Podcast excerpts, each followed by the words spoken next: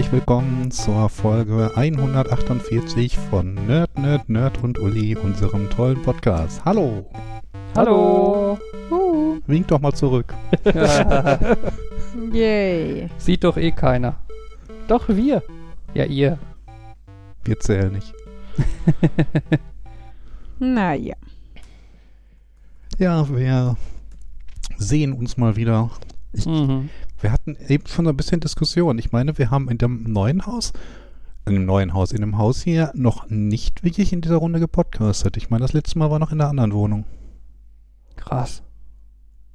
Ich erinnere Ja, mich ich- zumindest dunkel halt daran, dass ich da den Adapterstecker vergessen hatte und das Mhm. wahrscheinlich verbinde ich noch mit dem anderen Wohnzimmer. Also ich würde sagen, mindestens einmal war schon hier, aber das könnte ein gewesen sein, wo wir nur zu dritt waren. Also wo ich glaube, das war ein. Ich war hier, weil Weil nicht Nähe so weit war so? und das Mhm. war. Ich meine auch, dass wir im Sommer eigentlich schon mal hier saßen. Also Sommer, wenn Ende August oder sowas, aber ich weiß es nicht mehr. Ja, aber das, was Jan sagt, könnte durchaus sein, dass wir zu dritt waren und Markus remote. Das War- war das, wo Jan hinterher gesagt hat, dass er uns aus dem Dunkel im Wohnzimmer gesehen hat oder irgendwie sowas. Also dieses, die- ne, dieses dunkles Grundstück und sehr einsichtliches, großes, hell erleuchtetes Wohnzimmer oder sowas. Mhm. Ich weiß nicht mehr genau, was das Gespräch dann war, aber Jan, der Stalker. naja, wir haben ihn zuerst aufs Grundstück eingeladen. War das schon der Fehler? Das erinnert mich jetzt an so eine Diskussion. Ähm, sie stammte zum, aus dem äh, Bereich Quellcode, aber ähm, letztlich ging es um die Frage, äh, was ist das ähm, Beste, was du gegen Vampire machen, äh, machen kannst? Einen Weihwassergraben. Knoblauchfelder ums Haus? Ähm, keine Ahnung, die Wolken segnen. Du lädst sie erst gar nicht ein.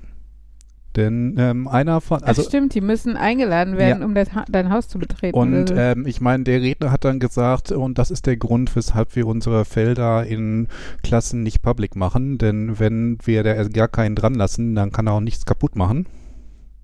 Dieser Witz nahm eine spontane Informatikerwendung. Wollte ich gerade sagen. Aha. Ja, aber es ist halt so, du äh, kannst halt unheimlich viel verhindern, ähm, dass Leute da Sachen verkehrt machen oder dass andere Komponenten Dinge verkehrt machen, indem du verhinderst, dass sie überhaupt was machen können. Du kannst nicht irgendwas im falschen Zustand haben, wenn du keinen Zustand hast. Du könntest meiner Schulleitung einfach gar keinen Rechner geben. Dann kann sie nicht so viel verkehrt machen. Ich weiß nicht, nach dem, was ich eben gehört habe, habe ich das Gefühl, das wäre eine Verbesserung, wenn wieder alles auf Papier und Stift basieren Mhm. würde. Das habe ich nach dieser Woche und den Zeugniskonferenzen auch. Naja, ich will gar nicht so viel über Schule reden. Ähm, was ich mich gerade gefragt habe, ähm, weiß jemand eigentlich, wie die aktuellen Reisebestimmungen mit Holland und so aussehen? Schlecht. Das, aber ja, das ist ja so der Allgemeinzustand. Ich dachte, es geht vielleicht spezifischer. Ähm, weil zum Beispiel ist ja jetzt, wurden ja irgendwie offiziell hieß es, die Corona-Maßnahmen werden erhöht, also strenger. Bedeutete aber unterm Strich, dass sie für die Geboosteten besser wurden. Dass du zum Beispiel im Fitnessstudio keinen Test mehr brauchst und sowas. Ne? Also deshalb frage ich halt, kann ja sein, dass Quarantäne mit Holland immer noch irgendwie und so ist, aber nicht, wenn du geboostert bist oder irgendwie Von sowas. nicht notwendigen touristischen Reisen in das Königreich der Ja. Niederlande, Festland sowie in die überseeischen Teile, äh, mit Ausnahme von St. Martin, wird St. gewarnt. Martin mittlerweile aber auch. Und mit Wirkung vom 16. Januar, also noch nicht. Echt, St. Martin habe ich gerade noch irgendwo gelesen, ist dann doch mit drin oder sowas. Ab morgen. Ach so. Ja, lass heute Abend noch nach St. Martin, das ist ja fast wie Holland. Und Fliegen. es ist, Moment, sowie ähm, sind als Hochrisikogebiete eingestuft. Es gibt nichts anderes mehr. Es gibt nur noch hoch. Äh, es gibt, glaube ich, Virusvariantengebiet Ja, noch, das aber. Als andere. Aber eigentlich gibt es nicht mehr unterschiedlich, sondern entweder du bist Risikogebiet oder nicht und Und wenn du Risikogebiet bist, dann bist du Hochrisikogebiet. genau. Die Niederlande unterscheiden zwischen sicheren Ländern, Hochrisikogebieten, sehr Hochrisikogebieten ohne Virusvariante und sehr Hochrisikogebieten mit Virusvariante. Können Sie vielleicht irgendwann mal eine Zahl daraus machen? Sonst sind wir irgendwie bei Ultra High Very. Ich habe auch gerade, also ich wollte gerade sagen, eigentlich ist das relativ einfach, die Regeln. Aber natürlich müssen, müssen wir die Regeln immer in beide Richtungen gucken. Also für uns würde das, glaube ich, heißen, ähm, die einzigen, die ein Problem hätten, wärt ihr, weil die Regel ist, Rückkehrer aus Hochrisikogebiet äh, unter sechs muss definitiv eine Woche in Quarantäne und über sechs, also alles über sechs ist die Regel, Sechs Jahre. äh, genau, Okay. Hm. äh, alles über sechs Jahre ist äh, entweder voll äh, geimpft oder äh, äh, entweder voll geimpft oder ein Negativtest muss bei Einreise vorliegen. Und wenn man aber nur mit Negativtest bei Einreise reinkommt, ist, muss man trotzdem noch in Quarantäne für mindestens eine Woche. Und wenn man dann nicht einen Negativtest vorlegt, sind es zwei Wochen. Aber voll geimpft heißt bei unter Sechsjährigen doppelt oder geboostert. Ne, ich glaube doppelt. Weil dann würde Oder das einfach, wenn du so eine, eine einzelne Vollimpfung hattest. Durch eine einzelne. wahrscheinlich. Das finde ich ja auch toll. Nein, aber, aber dann, dann würde es passen, weil falls ich zu dem Zeitpunkt, äh, also Ella ist ja die Einzige, die quasi nicht muss, also arbeiten und Schule. Mhm. Das heißt, die könnte ja sogar eine Woche zu Hause bleiben, also mit ne, Betreuung, sag ich jetzt mal, Soll ich sie äh, nehmen? zum Beispiel. Äh, alle anderen sind geboostert und Henry ist doppelt geimpft. Seit äh, Ja. zwei Tagen sogar, also seit zwei Tagen auch zwei Wochen her sozusagen. Also äh, man muss natürlich überlegen, würde man sich dann wohlfühlen. Andererseits denke ich, also denke ich mir immer, ähm, es wäre, also wir würden ja, wenn wir fahren würden, eh in ein Ferienhaus fahren, wo wir dann zusammen rumhocken und äh, ob man dann ins Schwimmbad geht oder da in den Supermarkt, ne, wir könnten ja sogar hier einkaufen. Es würde an der Situation grundsätzlich gar nichts ändern. Wir könnten sogar, weil wir so nah an der Grenze sind, alle 24 Stunden wieder rüber über die deutsche Grenze und dann würde es, glaube ich, doch so sein, dass wir als Durchreisende zählen und nicht unter die Quarantänebestimmungen fallen, was ich auch pillepalle finde, aber gleichzeitig, wie gesagt, wenn man eigentlich weiß, dass man das Infektionsrisiko nicht erhöht, weil man keinen Kontakt in diesem anderen Land hat, so, ne, dann, äh, dann finde ich, kann man halt auch diese Regelung umgehen, weil man niemandem wehtut oder niemandem schadet damit. Ja, das ist ja so ein typischer Fall von Grenze halt. Ich meine, die Grenze macht doch nichts. Es ist doch nicht so, dass da. Äh, also, ja, wir hab- haben zwar für, für, für unterschiedliche Länder unterschiedliche Zahlen, aber das ist doch nicht, dass der Virus sagt so, oh, da ist die deutsche Grenze, da muss ich mir erst einen Reisenden suchen, um da rüber zu wandern. Ja, ja. Vor allen Dingen hast du ja an, im Grenzgebiet zwischen Deutsch, Deutschland und Holland auch die ganzen Berufspendler. Ne? Also die sind ja auch ausgenommen, aber die arbeiten im einen Land und wohnen im anderen. Also es ist halt so, ne? Wenn, wenn einer krank wird, dann geht er in Deutschland in den Supermarkt, weil er da wohnt und fährt zur Arbeit nach Holland und infiziert halt beide, scheißegal ob Holländer oder Deutsche, so, ne? Also es ist halt, deshalb ist es klar, ne, dass man die Menschen also, äh, ne, dass man jetzt nicht irgendwie die ganzen Leute, die nach Venlo zum Shoppen fahren oder so, die sind unter 24 Stunden da, aber die sind doch zehnmal schlimmer und gefährlicher für diese, für Infektionsverbreitung, als wenn wir in ein geschlossenes Ferienhaus fahren, zu sechst. So, ne? Also das ist halt, deshalb bin ich, eigentlich bin ich ja ein sehr großer Freund, mich an alle Corona-Maßnahmen sehr deutlich zu halten. Aber ich muss halt auch sagen, wenn sich alle so verhalten hätten, wie wir in den letzten anderthalb Jahren, hätten wir das mit der scheiß Pandemie, glaube ich, schon ganz gut im Griff. ich weiß nicht. Also ich glaube, da mit Omikron ist ja doch wieder was Neues dazugekommen. Aber wir wären gar nicht so weit mit Omikron. Omikron ist erst diesen Winter entstanden. Wenn sich alle so verhalten hätten wie wir in den letzten anderthalb Jahren, wären alle, erstmal wären so viele Leute geimpft worden, dass wir zu dem Zeitpunkt dann nicht mehr Omikron hätten. Und äh, es wäre schon vorher einfach, also hätte sich dieses fucking Virus nicht so verbreitet, dass äh, so große Mutationen entstehen können. So.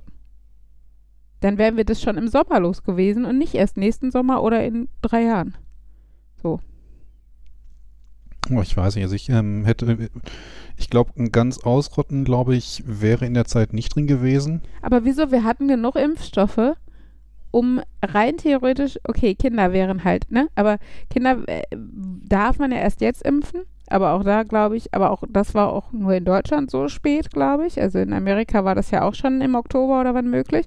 Und der Impfstoff war da. Also wenn die Leute nicht doof gewesen wären, hätten wir einfach im Herbst eine Impfrate von 100 Prozent gehabt. Hätten haben können, wollen, was auch immer. Hätte, hätte Fahrradkette. Und ich glaube dann, ich sage ja nicht, dass es wirklich realistisch gewesen wäre, weil einfach, weil du immer Menschen und, und, und äh, Immunsupprimierte oder die keine Antikörper bilden durch die Impfung oder wie gesagt ähm, dann doch noch ganz kleine Kinder oder was auch immer hast. Aber ich glaube, die Wahrscheinlichkeit, dass sowas wie Omikron entstanden wäre, wäre zum Beispiel deutlich geringer, wenn einfach wirklich im Sommer 100 Prozent erreicht worden wäre mit der Impfung. Zumindest 100 Prozent aller Erwachsenen. Das wäre ja schon mal ein Anfang. Und wenn du dann im Oktober noch von den über Fünfjährigen 100 Prozent geschafft hättest, also deshalb sage ich halt, ne, es ist unrealistisch, dass sich alle so verhalten hätten wie wir. Aber wenn, glaube ich, wäre die Pandemie entweder vorbei oder ungefährlich. Und das siehst du ja an den Zahlen, dass Geboosterte im Endeffekt so gut wie nicht auf der Intensivstation landen. Ich weiß nicht, also ich könnte mir vorstellen, dass da trotzdem Mutationen entstanden wären. Hätt, vielleicht hätten sie nicht ganz so sehr getroffen, vielleicht doch die Impfstoffe da jetzt. Ja, aber äh, Vielleicht ne, hätte es also, eine andere äh, Mutation gegeben. Also es ist sehr viel hätte, wenn und weil ich denke schon, dass Omikron da nochmal einiges geändert hat. ja, aber wie gesagt, Omikron ist halt, also klar, es ist jetzt so ein bisschen, ich gehe davon aus, dass sich das Verhalten der Menschheit anders entwickelt hätte, der Virus aber gleich entwickelt hätte. Mhm. Also, ne, da muss man dann sagen, okay, wie definieren wir jetzt diese alternative Entwicklung, alternative Gegenwart sozusagen? Ja. Ähm, aber wenn man davon ausgeht, der Virus hätte sich gleich entwickelt, dann wäre Omikron erst jetzt entstanden und das wäre nicht mehr passiert, weil zu dem Zeitpunkt schon so wenig Verbreitung von Corona möglich gewesen wäre, weil einfach so viele Leute geimpft sind. Hattest du mir eigentlich die, äh, die, die Zahlen aus Portugal gezeigt damals? Also damals vor einer Woche. Äh, Ähm, nein. Da ging es ja darum, dass äh, Portugal war ja impftechnisch schon ja eh ziemlich gut da. Die hatten ja über 90 Prozent äh, Impfrate. Und da war halt so eine Kurve, wie Omikron Portugal getroffen hat. Und da war dann einmal so ein Mini-Peak, wo dann doch nochmal 20 Leute starben. Also 20 Leute am Tag oder sowas. Mhm. Und das war so über zwei Wochen und dann gingen die wieder runter und dann war wieder vorbei. Mhm. So, und das war, ne? Und deshalb meine ich, ich glaube, in einem, in einer Welt, wir haben die Impfung und ne, wir hatten die, also wir hatten im Sommer schon Impfvorräte, die da gewesen wären, um zumindest, ich sag mal, wenn du es jetzt auf Deutschland gerechnet hättest, ob das für die Welt gereicht hätte, ne, wenn man Afrika und die armen Länder auch noch dazu genommen hätte und sowas. Weiß nicht, aber gehen wir davon aus, wir hätten es in Deutschland, hatten wir genug, um hätten alle 100 Prozent impfen können, so ungefähr. Und das ist halt, also Ja, Hätten wir meine Impfpflicht ausgesprochen, wären wir durch mit der Scheiße. vielleicht, ja. Ja, okay, dann hätte natürlich Omikron noch äh, aus Südafrika kommen können und sowas. Also der, dieses, dann hätte Omikron aus Südafrika kommen können. Da gab es ja diesen einen Virologen, der gesagt hat, es wurde dort zuerst festgestellt, weil sie dort Dinge zuerst feststellen, weil sie halt da starkes Mhm. Forschungsteam haben, Mhm. aber zu dem Zeitpunkt, als das dort festgestellt wurde, Stimmt, gehen sie davon aus, war, dass es schon weltweit war. Und Ja, aber vielleicht kam es aus Deutschland und hätten wir in unserer alternativen Realität, ja. wäre Omikron nicht entstanden, weil Deutschland 100% geimpft wäre. Ne? Just saying. Ja, Auch das eine ist halt, Impfpflicht ist natürlich kein Garant für 100%ige Impfung, weil Mhm. man wieder sieht, wie kreativ die kriminellen Deppen sind, was Fälschung angeht und sowas. Vor allem hat dieses, was worüber soll, 100 Euro, wenn du dich nicht impfen lässt. Das ist, das ist doch nichts. ja, ich sehe genug Leute, die dann sagen, ja, dann bezahle ich halt 100 Euro und Die Frage ist, ist Fertig. es dann 100 Euro einmalig oder ist es 100 Euro Jede Woche. Oder, ja, äh, oder exponentiell steigen fände ich schön. Fängst mit einem Euro pro Woche an. ein Und Euro pro Tag, an dem du nicht geimpft hast und genau, jeden sich. Tag kommt quasi ein Euro dazu. Verdoppeln reicht. Oder ach komm, machen wir Fibonacci. Jeden Tag das, was du die zwei letzten Tage Ja, hättest ja. zahlen Ja, aber müssen. irgendwie, das scheint ja da in der Richtung nichts zu kommen. Da will ja keiner irgendwie einen echten Vorschlag machen. Hm. Ja, ich meine, selbst die, habt ihr das gehört? Die Impfpflicht, die ja in der Pflege kommen soll im März, muss ja jetzt doch nochmal nach hinten geschoben werden, weil im Februar, wo diese Impfpflicht dann offiziell äh, im Bundestag oder Bundesrat oder was auch immer verabschiedet werden muss, da ist ja dann eine Woche keine Sitzung, weil Karneval ist.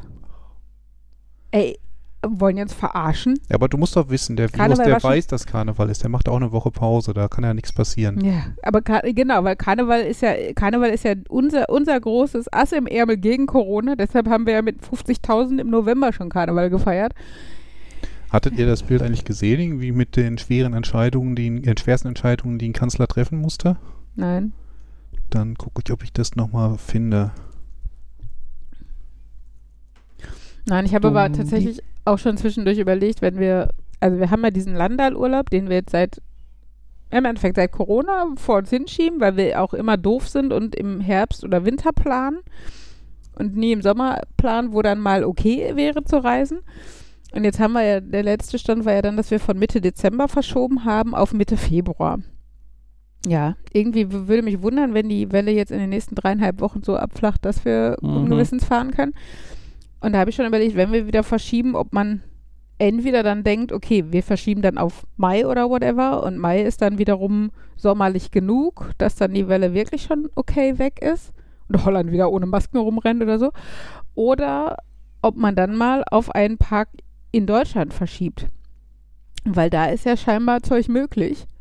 Also innerhalb des Landes, was halt bescheuert ist, ne? Wie du, also wie Jan schon sagte, das Virus macht ja an den Grenzen nicht halt. Und ob ich in, in einen, einen Ferienpark im Inland fahre oder in das angrenzende äh, Ausland, ist in den seltensten Fällen wirklich ein großer Unterschied. Also ich weiß nicht, ob wir es in der Pandemie schon mal hatten, dass sich die Zahlen mega krass unterschieden haben in so Nachbarländern. Also wir würden ja auch nicht, ich sag mal, wir würden jetzt nicht in Landerpark nach Sachsen fahren oder sowas, sondern wäre wahrscheinlich, dann wäre man ja auch NRW oder sowas und äh, ne, und dann wäre man auch nur irgendwie, anstatt die Stunde nach rechts zu fahren, fährt man die Stunde nach links so.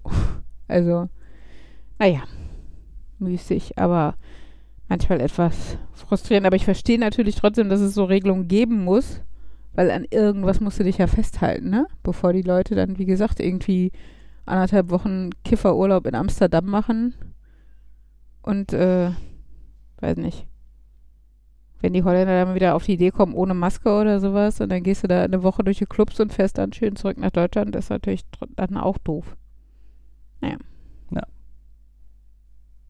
Nun ja. Ein neues Jahr hat angefangen, das habt ihr vielleicht mitbekommen. Und äh, es wird schon wieder alles schlechter.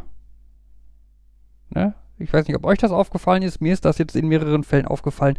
Amazon ist signifikant unzuverlässig geworden. Mhm.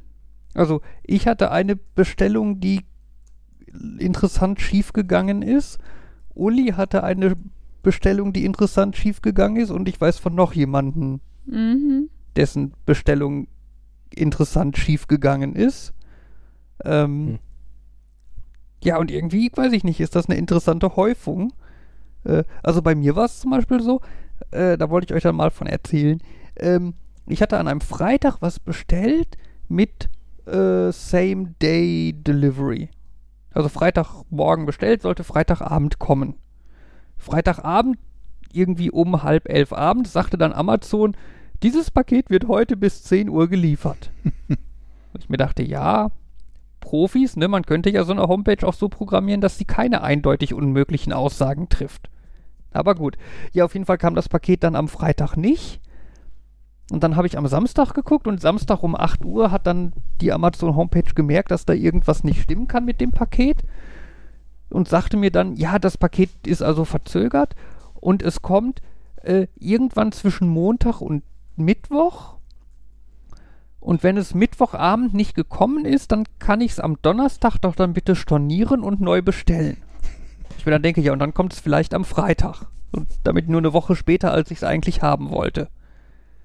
Ähm, und dann habe ich den Amazon Kundenservice oder was angeschrieben und die gefragt, was los ist. Und die meinten dann, ja, äh, ähm, irgendwas ist da mit dem Paket nicht, keine Ahnung, schiefgegangen, widrige Umstände und so. Ähm, aber er klärt das mal und hat das dann irgendwie mit dem Logistikteam geklärt, dass die dann also fest einen neuen Zustelltermin am Montag machen werden. Alternativ könnte ich das halt auch stornieren und dann nochmal bestellen oder so. Ich habe dann eben schnell auf der Seite nachgeguckt, ob ich es, wenn ich es jetzt bestellen würde, noch am, am Samstag dann kriegen könnte. Aber war nicht mehr, war schon zu spät. Also war dann so, entweder storniere ich es und krieg's am Montag oder ich sag denen, die sollen es mir Montag schicken, dann kriege ich es am Montag. Ne, habe ich gesagt, ja, lass mal. Ja. Äh, irgendwie vier, fünf, sechs Stunden später klingelt mein Handy mit einer Telefonnummer aus Oxford in England. Ich gehe dran. Ja, äh, hier ist der Hassan von Amazon. Wir hätten an dem Morgen gechattet Und er hat mir gesagt, dass das Paket am Montag nochmal verschickt wird. Das klappt aber doch nicht. Okay. Und ich soll das Paket doch bitte stornieren und nochmal bestellen. Damit ich es dann bekomme. nee, genau, genau. Er würde das stornieren, da würde ich dann auch die Bestätigung bekommen. Ich könnte das aber doch schon mal bestellen. Äh, also neu bestellen schon mal, ne? Dass da möglichst wenig Zeit vergeht. Dann klappt das vielleicht noch am Montag. Habe ich mir gedacht, ja super, habe mich dann an den Laptop gesetzt, ne? Das Ganze nochmal bestellt. Ähm, eine halbe Stunde später klingelt es an der Tür, der Amazon-Bote ist da und lief, gibt mir das Paket. ich habe dann irritiert geguckt und dann festgestellt, ja, nee, das war die Lieferung, die ursprüngliche Lieferung, die nicht storniert wurde, sondern dann spontan irgendwie doch noch am Samstag ausgeliefert wurde. Okay. Zum Glück war es noch früh, früh genug, dass ich dann meine zweite Bestellung für den Montag dann wieder stornieren konnte. Aber ja, ne? Ähm, es war es- irgendwie, ah, Krampf im Fuß, Krampf im Fuß, Krampf im Fuß, Krampf im Fuß, Krampf im Fuß, ah! ah. Ich kann da auch schöne Dinge zu erzählen. Also ich habe ähm, im April habe ich das neue Buch von, neue Textbuch von Sophie Labelle bestellt, was dann am 28. September rauskam. Also ich habe es vorbestellt und deswegen habe ich dann um die Zeit auch so ein bisschen mein E-Mail-Konto nachgeguckt und ein bisschen stärker verfolgt und dann festgestellt, okay, das ist noch nicht verschickt, aber laut Amazon ist es verfügbar. Und das ist dann die Sache, die, wo ich dann nochmal direkt bestellt habe. Und äh, das ist dann das, wo der Amazon-Lieferbote das dann auch in meinen äh, Briefkasten kaputt äh, gedrückt hat, äh, obwohl ich quasi dabei war und ihm entgegenkommen wollte. Und das dann auch erstattet wurde. Das Witzige ist, das, was ich am ähm, im April bestellt habe, das hat immer den Status, wir senden Ihnen eine E-Mail, sobald wir ein voraussichtliches Lieferdatum haben. Alle paar Wochen bekomme ich dann auch ein, nee, ja genau, alle paar Wochen bekomme ich auch eine E-Mail. Irgendwie der voraussichtliche Liefertermin hat sich geändert. Er ist jetzt, wir senden Ihnen eine E-Mail, sobald wir ein voraussichtliches Lieferdatum haben. Und was noch Mhm. besser ist, das Ding ist aktuell verfügbar. Das ist so weird. Und ähm, das ist aber witzig, das letzte Mal, als ich das, also die, erste, das erste Textbuch, das ist ja eine Reihe, bestellt hatte, das ist ja das, war ich nacheinander, es wurde zugestellt. Ähm, und dann, es konnte nicht zugestellt werden, es ist beschädigt, wir schicken Ihnen was Neues oder bitte Mhm. melden Sie sich und wo ich dann gesagt habe, okay, dann schicken Sie es nochmal und wo ich das hinterher die beiden Bücher doppelt in dem Paketkasten Mhm. hatte. Äh, mir ist äh, übrigens das so ähnlich wie Fabian passiert. Wir hatten relativ zeitgleich scheinbar auch Sachen bestellt. Und äh, ich habe dann auch diese Mail gekriegt, irgendwie äh, an dem Tag, wo es eigentlich dann zugestellt werden sollte, kam dann ein, ah nee, geht doch nicht. Äh, es wird in den nächsten vier Tagen geliefert oder auch nicht. Wenn nicht, dann kannst du am nächsten Tag stornieren. Ja, und ich schon, äh, ne? Ich, also war jetzt auch, glaube ich, ich weiß gar nicht, ob das ein Zwischenhändler war oder auf jeden Fall war ich mir nicht sicher, ob es das noch gibt und sowas, ne? Also habe dann irgendwie gewartet. Dann hatte Fabian erzählt, dass er ja da gechattet hat mit dem Amazon-Kundenservice und sogar einen 5-Euro-Gutschein irgendwie bekommen Stimmt, ich hat. habe am Ende einen 5-Euro-Gutschein aus der ganzen Aktion Man rausgekriegt. kriegt Dann gar ich nicht auch mehr kostenlose Prime-Verlängerung, bekommt nur noch Gutscheine. Genau, dann habe ich halt auch genau, deshalb weiß ich auch, dass es bei mir ein, ein Subunternehmer war, weil ich nämlich dann auch überlegt habe, ach komm, kannst ja mal chatten, wenn du 5 Euro kriegst, machst du das mal. Hab dann gechattet, aber beim, also nur angefangen, weil dann kam halt, ähm, Amazon ist halt nicht zuständig, möchten sie dem Typen schreiben und dann hatte ich irgendwie keinen Bock mehr. Und dann sollte das, genau, dann ähm, sind halt zwei, drei Tage vergangen. Ich glaube, Donnerstag sollte es ursprünglich kommen, wo dann diese Mail kam, kommt doch nicht, könnte bis Montag kommen, sonst kannst du Dienstag stornieren. Und dann war halt Montag und dann habe ich gedacht, ja toll. Könnte es eigentlich auch jetzt schon wieder neu bestellen und dann einfach stornieren oder sowas. Und dann kam plötzlich eine E-Mail, ja, wird heute zugestellt. What? Und dann kam das tatsächlich Montag, Nachmittag oder Abend oder was kam das Paket. Wo ich echt nicht mehr dran geglaubt habe. Also das war. glaube, die sind einfach immer noch alle in so einer extremen Hochverkehrsphase, ähm, dass dann das mit dem Informationsfluss nicht so richtig funktioniert und die Sachen, die Informationen nicht immer da verfügbar sind, wo sie verfügbar sein sollten oder irgendwie Sachen dafür. Und es ist, kommt, vielleicht hat es uns jetzt mal zufällig äh, mehr getroffen, aber ich glaube schon, dass das nicht mehr ist als prozentuell sonst. Obwohl es kann natürlich auch sein, dass einfach dieses, äh, also das war jetzt beides mal ein Problem scheinbar, dass die Sachen dann doch irgendwie verfügbar oder unterwegs verloren oder was auch immer gegangen sind. Aber es waren ja im Endeffekt die ursprünglichen Pakete, die ankamen. Ähm, ich habe schon überlegt, ähm, ob auch da tatsächlich Omikron sich bemerkbar macht, weil man ja sagt, das Problem ist nicht zwangsläufig die hohe Hospitalisierung, sondern dass die Arbeitnehmer einfach ausfallen, weil sie halt irgend, also so auf diesem Niveau Erkältungssymptome ist, sodass sie nicht, nicht, äh, nicht auf der Intensivstation landen, aber einfach ausfallen als Arbeit, äh, als Arbeiter, als, ähm, ja, als Leistungsträger in der Gesellschaft. Und dass das halt ja auch grundsätzlich die Gefahr ist, die eher besteht bei Omikron scheinbar. Und ähm, genau, das natürlich sein kann. Also äh, so, so Lieferanten und sowas sind ja doch Menschen, die viel Kontakt haben. Und ähm, ja, wer weiß. Wenn, ihr habt Lieferanten, die ihr seht? Hm, ja, aber vielleicht, weil wir im Erdgeschoss, also weil wir ein freistehendes Haus sind, sehen wir mindestens ihre Lieferwagen, oft sogar sie selbst. Und manchmal lächeln sie einem sogar freundlich zu und geben einem das Paket in die Hand. Na, ich muss auch zugeben, also irgendwie den DHL-Menschen, den habe ich in letzter Zeit auch tatsächlich gesehen, haben das Paket gegeben. Da hat sich wohl was geändert oder irgendwie der andere ist gerade krank und ich habe einen vernünftigen. Tja. Könnte uns, natürlich auch wieder so eine Auswirkung. Bei uns hatten die ja alle im Advent Spaß, weil wir diese, diesen Fußmatten-Sensor hatten, der Weihnachtsmusik gespielt hat. Und ähm, es tat mir nur leid, die meisten, also das ist jetzt ein Vorteil, aber ich gehe davon aus, sie sahen aus, als wären sie, wenn dann, eher muslimischen Glaubens. Hm. Und äh, aber hatten halt trotzdem Spaß daran. Also ist ja auch tatsächlich hier oft so, dass, ähm, also zumindest habe ich das bei meinen Schülern auch mitgekriegt, dass da trotzdem geschmückt wird und äh, weiß nicht, die haben ja auch alle Spaß am Wichteln gehabt und was auch immer. Also es ist schon, ich meine, es wäre auch, glaube ich, traurig, gerade für die Kinder, ne, wenn die Klassenkameraden, die fünf Christlichen, die wir haben, irgendwie Weihnachten feiern und bei denen gar nichts so davon ankommt. Ähm, genau, aber auf jeden Fall äh, hatten die immer Spaß, wenn sie dann auf unserer Fußmatte standen und äh, We wish you a Merry Christmas kam. Ich denke dann gerade an Almania, wo die Kinder Weihnachten kennenlernen. Einmal kurz, um, um so bei dem Thema Amazon zu bleiben, kurz die dritte Story, also die ich halt miterlebt habe, die mich aber nicht selbst betroffen hat. Ähm, war halt jemand, der auch etwas bei Amazon bestellt hatte, was halt auch irgendwie am so und so vielten kommen sollte und dann nicht gekommen ist. Und dann hat er halt auch gesehen, so irgendwie, ja, kommt dann vielleicht irgendwie in ein paar Tagen oder so, mal gucken und wenn nicht, dann bitte stornieren. Er hat dann, nachdem ich ihm erzählt habe, dass ich mit dem Amazon-Kundenservice geschrieben hatte und einen 5-Euro-Gutschein gekriegt habe, hat er das dann auch probiert. Hat mit denen geschrieben und die schrieben halt auch, ja, ähm, ja, kann man nichts machen, Paket dauert halt, aber Paket kann irgendwie in zwei Tagen geliefert werden und der Amazon-Mensch klärt das mit dem Logistiksteam. Und ja, dann haben wir gesagt, er gesagt, ja, okay, ist gut. Äh, der Chat war dann beendet, er hat einfach das Chatfenster offen gelassen. Und irgendwie Mhm. eine halbe Stunde später machte es das dann aus dem Rechner so diesen typischen Amazon-Chat Benachrichtigungston, so plöpp. Wer kennt ihn nicht?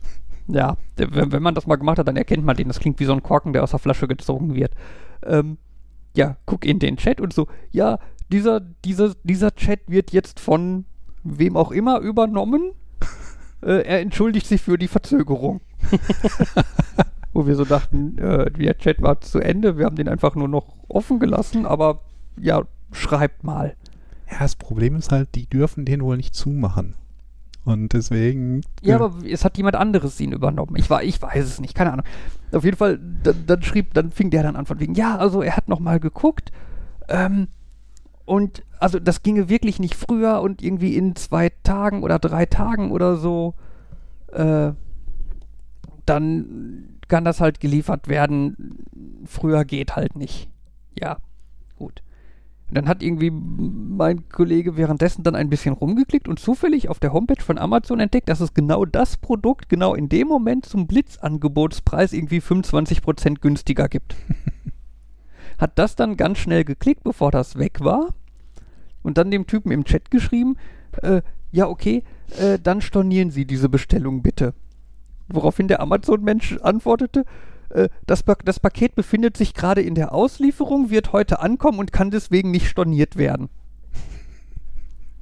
Das war auch so, wie jetzt vor zehn Minuten war es doch noch, es kommt in zwei Tagen früher geht nicht.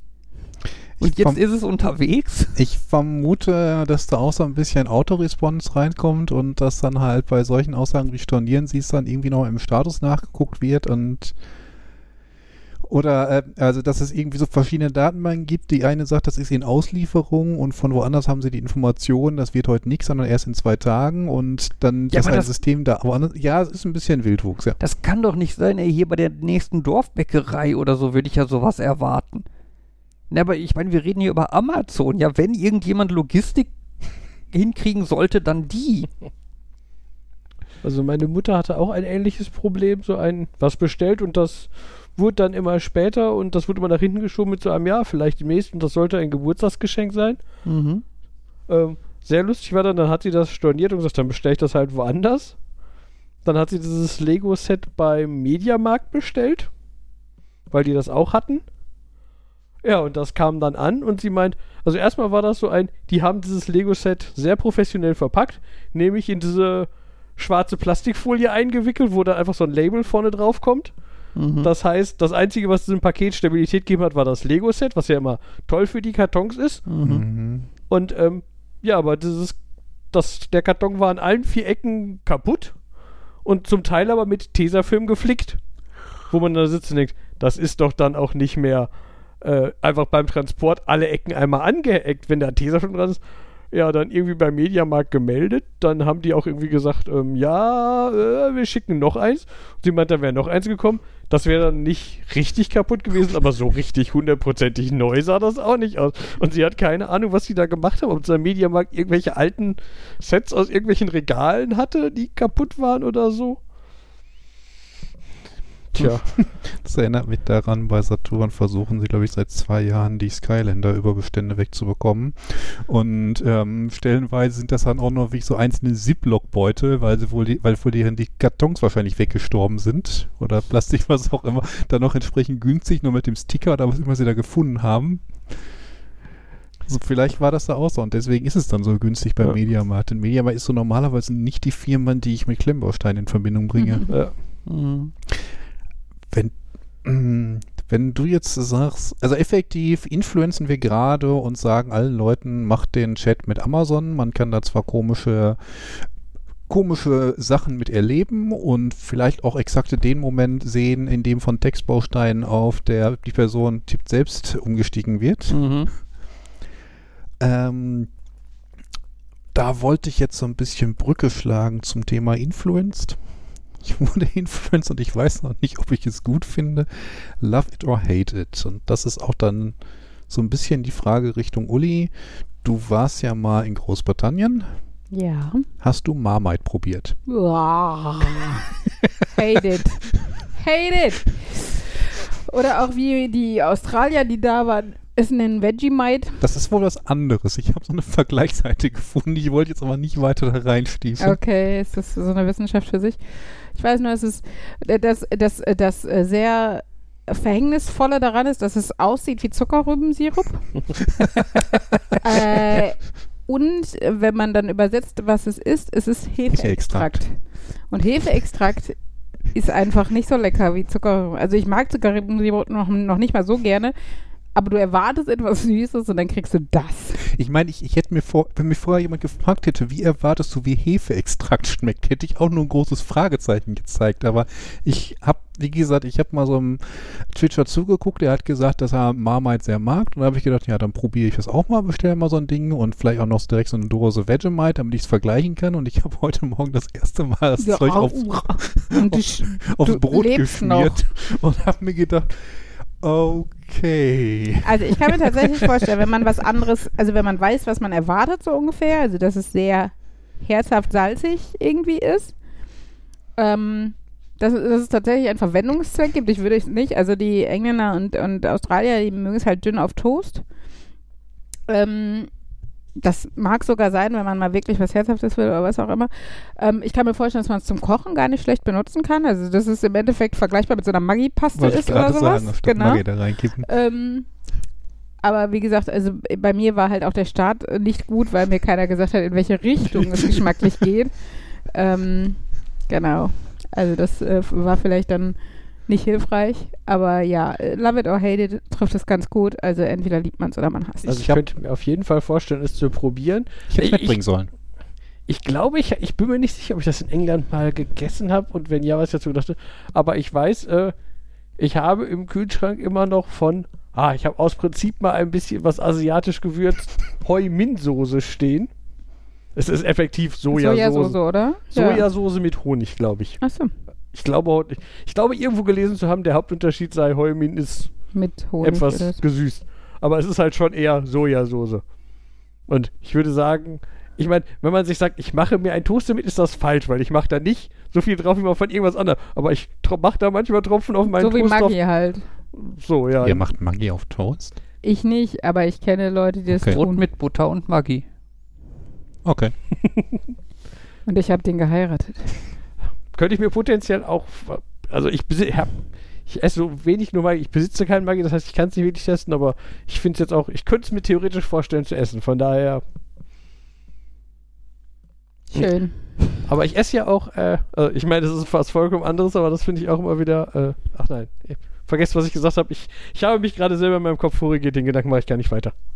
Also ich, ich, beim Marmite habe ich eben auch schon gehört, dass es wohl, zum einen muss darauf vorbereitet sein, dass es ähm, so schmeckt und zum anderen, man kann es wohl, man kann das Erlebnis wohl etwas verbessern mit warmem Toast, mit nur einer sehr, sehr dünnen Schicht. Mhm. Ich habe äh, ich hab gedacht, hm, das ist doch zu dünn, ich nehme lieber noch ein bisschen mehr. Boah, Also ich, not a good idea. Ja, ich, ich habe die Packung jetzt da, ich muss damit ein bisschen experimentieren. Sunken Coast Fallacy, ihr kennt das. Und Mhm. ähm, naja, aber ich wollte mal wissen, was du dazu denkst, gerade wo du das wahrscheinlich auch schon mal ja, getestet hast. wie gesagt, es ist, äh, manchmal glaube ich, dass Leute, die das kennen, das einfach, das ist so ein Pyramidenprinzip. Es ist halt der Gag, es weiterzugeben und über den nächsten zu lachen, der genauso drauf reinfällt, wie man selber mal drauf reingefallen ist. Ich habe das Gefühl, es ist halt auch so, also bei den Briten und bei den Aussies ist es so love it or hate it, aber wenn du es ins Ausland weitergibst, ist es eigentlich meistens hate it. Also es ist selten, dass ich jetzt, also von den Deutschen und Polen, das waren die, die sonst so da als äh, Volunteers waren, als ich da gewohnt habe, ähm, weiß ich jetzt von keinem, der gesagt hat, oh geil, Marmite. Also äh, Ich möchte auch nicht sagen, dass es schlecht ist. Es war nur eine sehr überraschende Erfahrung. Ja, also wie gesagt, es stimmt natürlich, dass, also, dass es helfen würde, wenn du weißt, was auf dich zukommt. Äh, Und ich glaube, wie gesagt, ich könnte mir das so als Würzpaste oder sowas durchaus vorstellen. Aber doch nicht als Brotaufstrich, ey. Das ist wie gesagt, als wenn du Maggi-Konzentrat nimmst und dann da drauf schmierst oder so. Nee. Aber jetzt, wo Jan das gesagt hat, nächste Mal, wenn wir uns treffen, dann bringe ich das mit, dann kannst du so ein. Falls der Urlaub in Holland doch was wird, musst du Marmite essen. Ist dir klar, ne? Jetzt gibt Jan Uh. alles dafür, dass das Infektionsgeschehen hochgefahren wird. ich, ich weiß, das hat jetzt wieder was von diesem Running Gag und Pyramidenprinzip. Wir können den Kindern als irgendwas total Leckeres verkaufen und gucken, wie sie reagieren. Oh, das ist so gemein. Vor allen Dingen, wir müssen dann mit einer heulenden Ella vor, weil, weil sie es nicht verkraftet und nie wieder irgendwas probieren wird, was sie nicht kennt. Und Henry wahrscheinlich auch. Ja, wer weiß, vielleicht schmeckt es ihnen ja. Hm, Nein. Aber zumindest hat es keine Stückchen und kein erkennbares Gemüse. Wuhu. Es ist also, Deswegen würde ich das ja auch probieren. ich, wie gesagt, Hefeextrakt. Was ist eigentlich Hefe, dass man daraus noch Sachen extrahieren kann? Also, ich müsste mir jetzt Gedanken drum machen. Es ist so ein bisschen wie wenn man Orangensaft hat, der aus Orangensaftkonzentrat und Wasser besteht. Was ja eigentlich heißt, dass Orangensaftkonzentrat mehr als 100% Orangen ist. Und da halt, was, was genau definiert Hefe und wie kann man daraus nochmal was extrahieren? Mhm. Keine Ahnung. Ja, es ist ja, also vielleicht bezieht sich das, was, also wie du eine Hefekultur als Darreichungsform in der Standardküche oder sowas hast. Und wenn du davon dann irgendwas weglässt. Keine Ahnung. Ach ja. Hefephilosophie, sowas Schönes. Was passiert, wenn ich einfach nur normale Hefe aufs Brot schmiere? Weiß nicht, probier's und berichte uns. Aber nicht, wenn du bei uns zu Gast bist, Phil. Hefeextrakt ist ein Konzentrat der löslichen Inhaltsstoffe von Hefezellen. Ich bin nicht schlauer als vorher. Man Das- nimmt Klingt für mich so nach der Definition. Nicht das Ähm, Erklären. Das Also ich würde, also das klingt so ein bisschen so, als wenn der Zusammenhang zwischen Hefeextrakt und Hefe der gleiche ist wie der zwischen Mandelmilch und Mandeln. Du hast halt nur das, was du hast, wenn du Hefe irgendwas, das, was sich dann da rauslöst. Du hast Mhm. nicht mehr Ja, das so Original. und du, das, das da, also, Ja. Du kochst es irgendwie aus oder machst es nutzbar. Oder So in, einem etwa, anderen, ja. in einem bestimmten Aggregatzustand nutzbar oder so. hatte ich jetzt gerade im Hinterkopf, weil mein Arbeitskollege mich gestern, vorgestern gefragt hat, was denn meine Einstellung zu Hafermilch sei. Wo ich sagen könnte, nicht wirklich, weil ich nicht wirklich Milch trinke und deswegen nicht weiß, ob ich sie durch irgendwas anderes ersetzen will. Meine Haupteinstellung dazu, das ist keine Milch, das ist Hafersaft. Aber oh, das klingt aber eklig. ja, Also- deswegen, Ja. deswegen lügen ja Leute, weil wenn ich sage, das ist Hafersaft und Mandelsaft, aber vom Begriff her ist das Ja, das näher stimmt. dran. Ja, als- ja, es ist ein, ein, ein Obst-Gemüse-ähnliches Dingen, aus dem du eine Flüssigkeit gewinnst. Ich könnte es vielleicht auch noch durchgehen lassen als gekühlten Hafertee. Das könnte ich mir auch vorstellen vom. Oh, Eistee. Hafer-Eistee. Auch bekannt als Milch. Ja, aber Milch darf man ja. Ja, Jan, ja, Jan, du solltest dich selbstständig machen mit einer Firma, die sowas dann verkauft. Wer kennt es nicht? Die ganzen Leute haben keinen Bock auf Hafermilch. Wir verkaufen dies als Hafersaft. Es gab doch mal diese Diskussion, ob sich so, so Ersatzprodukte so nennen dürfen, ne? Also wo dann sich die Veggie-Wurst nicht Veggie-Wurst, sondern Veggie-Scheiben nennen musste Mhm. oder sowas. Das wäre doch eine Alternative für Hafermilch. Ja. Hafergekühlter Eistee oder sowas. Also Also zum Teil heißen die ja dann, glaube ich, auch offiziell irgendwie Haferdrink oder Ja, so, ja. damit das. cremiger Eistee. Boah. uh. Oh, wer von euch liebt Iran? Dieses türkische, milchähnliche Pudding, Joghurt, was auch immer Getränk. Das war während unseres ähm, Türkei-Urlaubs auch so ein Pyramidenschema über den Gag. Von wegen bringst du mir ein Getränk mit? Mhm. Mhm. Ich, Ich, ich, bin, weiß gar nicht. ich bin übrigens inzwischen auf hefeextrakt.info angekommen. Das ist, das ist die Informationsseite des Verbandes der europäischen Hersteller von Hefe-Spezialprodukten. Oh Gott, ey, es gibt Verbände, die du, also wo du nicht wusstest, dass es sie gibt und auch nicht weißt, ob es sein muss, dass es Kann man da Mitglied werden? Ja, wenn du ein Hersteller von Hefe-Spezialprodukten Aha, bist. wie, wie werde ich das? Moment, Das wenn ich, wenn ich ein, wenn ich als Hefe Brot backe, ist dann dieses Brot ein Hefe-Spezialprodukt oder ist es nicht speziell genug? Ich glaube, es ist nicht speziell Wollte ich genug. gerade sagen, ich glaube, es ist ein Hefe-Standardprodukt. Vielleicht gibt es dafür auch einen Verband. Das klingt auch so ein bisschen so wie, wir sind zu zweit, aber wir wollen gern größer klingen, deswegen nennen wir uns Verband. Mhm. Du und ich, wir sind verbunden. ja. Und gibt es auf hefeextrakt.info inf- interessante Informationen oder so Dinge, die man noch nie wissen wollte?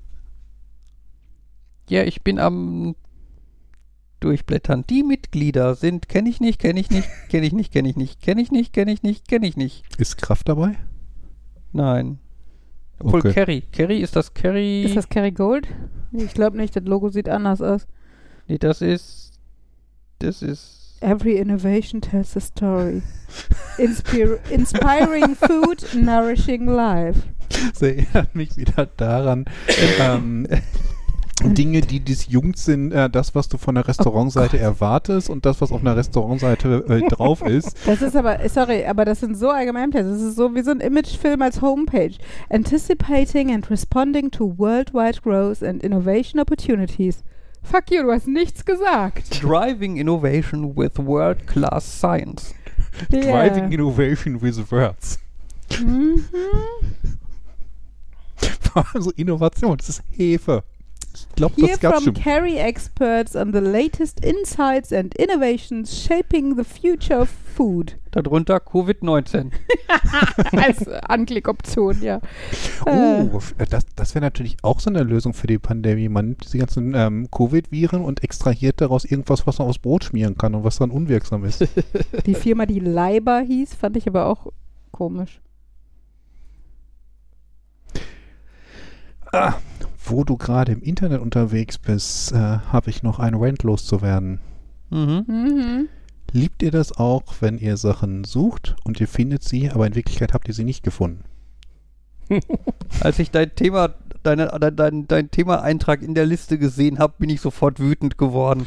Also ja. Also ich, ich kenne das halt, äh, mein, ich möchte immer noch ein Plugin haben, was in meinem Browser die ersten zehn Google-Ergebnisse aufmacht und sofort alles rauslöscht, wo meine ähm, äh, Suchworte nicht drin sind. Mhm. Ähm, wo ich schon mal gefunden habe, sind so, also spontan, ähm, ich habe ja erzählt von dem äh, blauen Elefanten, beziehungs- beziehungsweise von dem Filmfestival und den Filmen, die wir als Jury damals zum Sieger ernannt haben und dass ich von dem einen, ja, den einen habe ich eine deutsche Variante DVD gefunden und bei dem anderen, der gibt es irgendwie, man muss schon sehr genau suchen, um mit dem deutschen Titel überhaupt irgendwas zu finden. Glücklicherweise kann man die, was war das jetzt? Das war nicht Niederlande. Auf jeden Fall die fremdsprachige DVD bekommen. Ist gar nicht mal so teuer. Und wer wäre so verrückt, sich eine DVD zu holen mit Sprache und Untertiteln, mit, von der er absolut gar nichts versteht? Markus. Aha. Aber ich habe vorher geguckt, ob es irgendwie auf den gängigen Subtitles, also wenn ich Subtitles eintippe und den ähm, dänischen, was auch immer, Filmnamen, was ich da finde und ich habe auch einen Suchtreffer gefunden und dann bin ich da draufgegangen und da stand drauf, wir haben leider keine Untertitel für diesen Film. Super, Mhm. super Ergebnisse. und das hat man ja so bei manchen Dingen, so von wegen, finden Sie die besten Preise für so und so. Du klickst da drauf, wir haben keine Anbieter dafür gefunden. Mhm. Gibt es nicht äh, Google Translate Live irgendwie mit dem Handy? Also, dass das so, so Ja. Sound translated? Ja. Ja, das könnte doch dann der Markus ich bin mir mitlaufen lassen. sicher, dass das so total gut funktioniert bei dem Film. Ich glaube, ich habe inzwischen tatsächlich Subtitles dafür gefunden. Die sind dann ich könnte noch nicht mal meine Hand dafür ins Feuer legen, dass wir denn damals in ähm, Deutsch im Kino gesehen haben. Ich meine mich dunkel zu erinnern, dass wir tatsächlich da auch Filme dabei hatten, die wir mit Untertiteln gucken müssten. Da, da, da. Als Kinder. Mhm. Gut, konntet ihr lesen? Wie alt warst du? Ähm, Moment, das war schon im Bereich 10, also locker. Okay. Gerade so eben. Ich Also- finde aber noch den Kommentar, gut, das, das Jugendamt wird sie noch gesondert anschreiben. Oh, oh. Ja, Henrys Du Part. hast, du hast es noch nicht, du hast es noch nicht gesehen. Das muss ich. Ich hole das mal kurz. Äh, Ich wollte nur kurz sagen, Henrys Patentante ist ja auch beim Jugendamt und früher haben wir dann auch immer scherzhaft gesagt, die, die Tante vom, pa vom Jugendamt kommt jetzt wieder. naja. äh, was mir zum Sa äh, Sachen finden, die es nicht gibt, einfällt, ist, dass es interessant ist, wie, wie ausführlich die Filmdatenbank von Netflix ist. Nicht das Angebot von Mhm. Netflix, nur die Datenbank. Mhm. Es gibt so ziemlich keinen Filmtitel oder Serientitel, den du eintippen kannst, der, den die nicht erkennen, Mhm. aber dann steht da halt ganz häufig äh, Wollen Sie Suchergebnisse auf Basis oder die so ähnlich sind wie? Genau, oder irgendwie den Film, wir, den Film mit diesem Titel, zum Teil sogar, man muss den nur anfangen und dann schlägt er einem den im Autocomplete vor und sagt dann, den haben wir aber nicht. Hier sind andere Sachen. Möp, möp. Das ist, äh.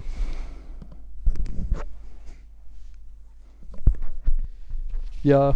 Und äh, ja, dieses äh, irgendwie Untertitel suchen und so, ja, das habe ich auch schon häufiger. So Seiten, die dann irgendwie vermeintlich irgendwo hin verlinken und dann klickst du da drauf und dann so, ja, das ist aber was ganz anderes. Das ist schlimm. Ja, ich finde auch so Seiten, äh, wenn du versuchst, wenn dich jemand angerufen hat und du versuchst rauszukriegen, zu wem diese Nummer gehört und du nach der Nummer googelst.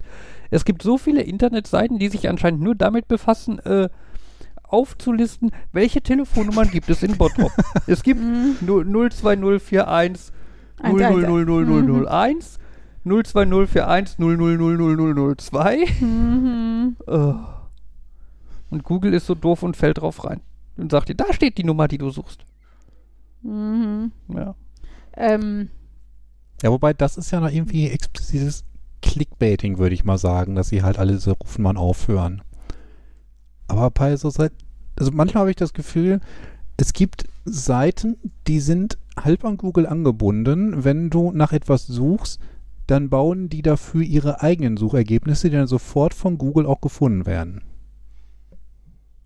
Und da wirklich so exakt ja, so, das funktio so funktioniert Google ja nicht. ja, aber manchmal habe ich das Gefühl, ist exakt der Suchbegriff, den ich da eingetippt habe, dann schon quasi auf der anderen Seite mitgesucht wurde. Mit und ja, ich weiß, dass es nicht so funktionieren kann und vielleicht suche ich einfach nur nach Dingen, die schon 100 Leute vor mir gesucht haben und die Anbieter haben gesagt, okay, dann bauen wir erstmal eine Pseudo-Seite dafür. Hm. Aber ja, es ist nervig. Es ist, es ist, ähm, es heißt, im Internet kann man alles finden, aber manches dann absolut nicht. Ja. bei ist manchen wäre es schön, wenn man es nicht finden würde. Ähm. Ich musste jetzt bei Finden oder nicht, musste ich dran denken, dass es zum Teil auch, das ist, selbst wenn es das gibt, ist es einfach schwierig, das zu finden, weil es leider viele andere Sachen gibt, die genauso heißen Oh. oder so. Und dabei musste ich jetzt gerade daran denken, dass ich ja diese Theorie sehr gut fand, dass äh, Disney den Film Frozen rausgebracht hat, einfach nur damit, die, damit die Suchergebnisse über den Film Frozen die Suchergebnisse überschreiben zur Frage, ist der Kopf von Disney eingefroren? Weil das ist ja so ein Urban Legend, dass, äh, Ach so. dass so. Walt Disney cryogenically frozen ist. Und Mhm. damit Disney Frozen Aha. Oh Gott. Als, als Gibt's dann- 97 Millionen Suchanfragen erstmal als Genau, Ergebnis. damit dann als er Ergebnis, wenn du irgendwie hat. Disney Frozen machst, damit dann erstmal der Film aufpoppt und dieses ganze blöde Diskussionszeug Mhm. verschwindet. schlau, schlau. Das ist das einer der Gründe, warum, warum es nicht irgendwie Ice Princess oder so heißt, sondern Frozen, damit das Mhm. Disney Frozen überschreibt. Aber das mit dem Suchen, das kenne ich. Es gibt einen Film, den, der lief mal irgendwann im öffentlich-rechtlichen. Ähm, der heißt Hin und Weg. Und das ist ein Film, den ich eigentlich gerne nochmal gucken würde, zu dem ich aber, den ich finde ich in keiner Mediathek und gibt auch keine Aufzeichnungen dafür und so weiter. Und dass vor wenigen Jahren ein anderer Film mit exakt dem gleichen Titel rausgekommen ist und auch irgendwie in Deutschland, macht es Mhm. nicht besser. Mhm. Man Mhm. findet nichts mehr. Und Ähm, hatte, möchtet ihr noch hören, wie das Testen in, in der Schule diese Woche ging? Möchtet ihr noch mal über Schule reden? Eigentlich Was? möchtet ihr über PCR-Tests reden. Nein, Ja, es klingt so, als ist man hinterher so entweder so total belustigt oder total frustriert. auch eine Mischung aus beidem, weil die Woche ist ja vorbei. Also, I had a terrible week. Then why are you smiling? Because the week is over and I'm still here. That means I won. Mm, ja. And the week is not here. Ähm, genau, Plan war ja, Montag begann ja die Schule, äh, dass alle getestet werden. Bei uns ist ja normalerweise versetzt. Montags, Mittwochs werden die ersten und zweiten Klassen getestet, Dienstags und Donnerstags die dritten und vierten. Das Ich ist praktisch. Da muss der Virus sich nur dran halten, dass er zum richtigen Zeitpunkt. Genau, rotiert. ähm, ich habe eine dritte Klasse, das heißt, bei uns wurde halt der Testrhythmus umgestellt und wir dann halt Montag und Donnerstag äh, testen sollten. Es war auch schon ganz vorsichtig thematisiert, dass es ja ein bisschen viel für die Labore sein kann. Also gerade so auf Politikebene, ach, müssen wir ja nicht so drüber reden, wir gucken mal, wie es läuft, wir sind ja gut vorbereitet und so. Mhm. Gut, also. Gut vorbereitet. Der Unsere- Punkt ist halt, also ich hatte, ich hatte Montag erst um 10, das heißt, ich war auch Freitag in den Ferien noch in der Schule, um die Tests abzugeben. Und zwar ist es, hat sich ja auch verändert, hatte ich ja, glaube ich, schon erzählt, dass sie nicht nur dieses Pool-Teströhrchen, also wo alle Stäbchen von den Kindern zusammen reinkommen, fertig machen beim Testen in der Klasse, sondern auch jedes Kind ein mit Barcode versehen und seinem Namen versehenes Einzelteströhrchen und Stäbchen kriegt, wo die sich dann auch nochmal mittesten und das in das Röhrchen tun. Wo ihr so viel Spaß damit haben werdet, das alles zu etikettieren. Ja, das geht, aber das ist tatsächlich okay. Das war, weil wir Barcodes mit Namen gekriegt haben, mussten wir nicht eigenständig den Namen und die Klasse von jedem Kind auf diese Teströhrchen für zweimal die Woche schreiben, sondern müssen nur den Barcode aufkleben. Was aber auch geil ist, du hast halt immer, das ist so eine lange, lange Reihe mit Stickern und da ist dann immer einmal der Barcode und daneben ist einmal der QR-Code zum späteren Auslesen des Ergebnisses. Mhm. Und auf dem Barcode steht der Name drauf, aber scheinbar muss man das ja nicht auf den QR-Code schreiben. Das heißt, wir haben also erstmal, bevor wir die Barcode-Sticker auf die Röhrchen geklebt haben, mit Hand dann immer den Namen über den QR-Code geschrieben, damit wir später zuordnen konnten, was zu welchem Kind gehört. Ne? Gut, aber wie gesagt, das ist ja auch, kannst du abends beim Fernsehgucken machen und sowas. Das ist wie Ähm, Kugelschreiber zusammenschrauben. So ungefähr. Na, auf jeden Fall, genau. Also hatte jedes Kind dann einmal dieses, also erst dieses, diesen Allgemeintest, alles zusammen ins Röhrchen, jedes Kind noch seinen Einzeltest. Das klappt in der dritten Klasse ganz gut, obwohl diese, das sind halt wie so Mini-Reagenzgläser aus Plastik, wo halt so ein Stäbchen drin ist. Das nehmen die raus, benutzen es und tun es wieder rein. Dieser Deckel ist relativ knifflig, da wieder feste draufzusetzen, aber hat wohl geklappt.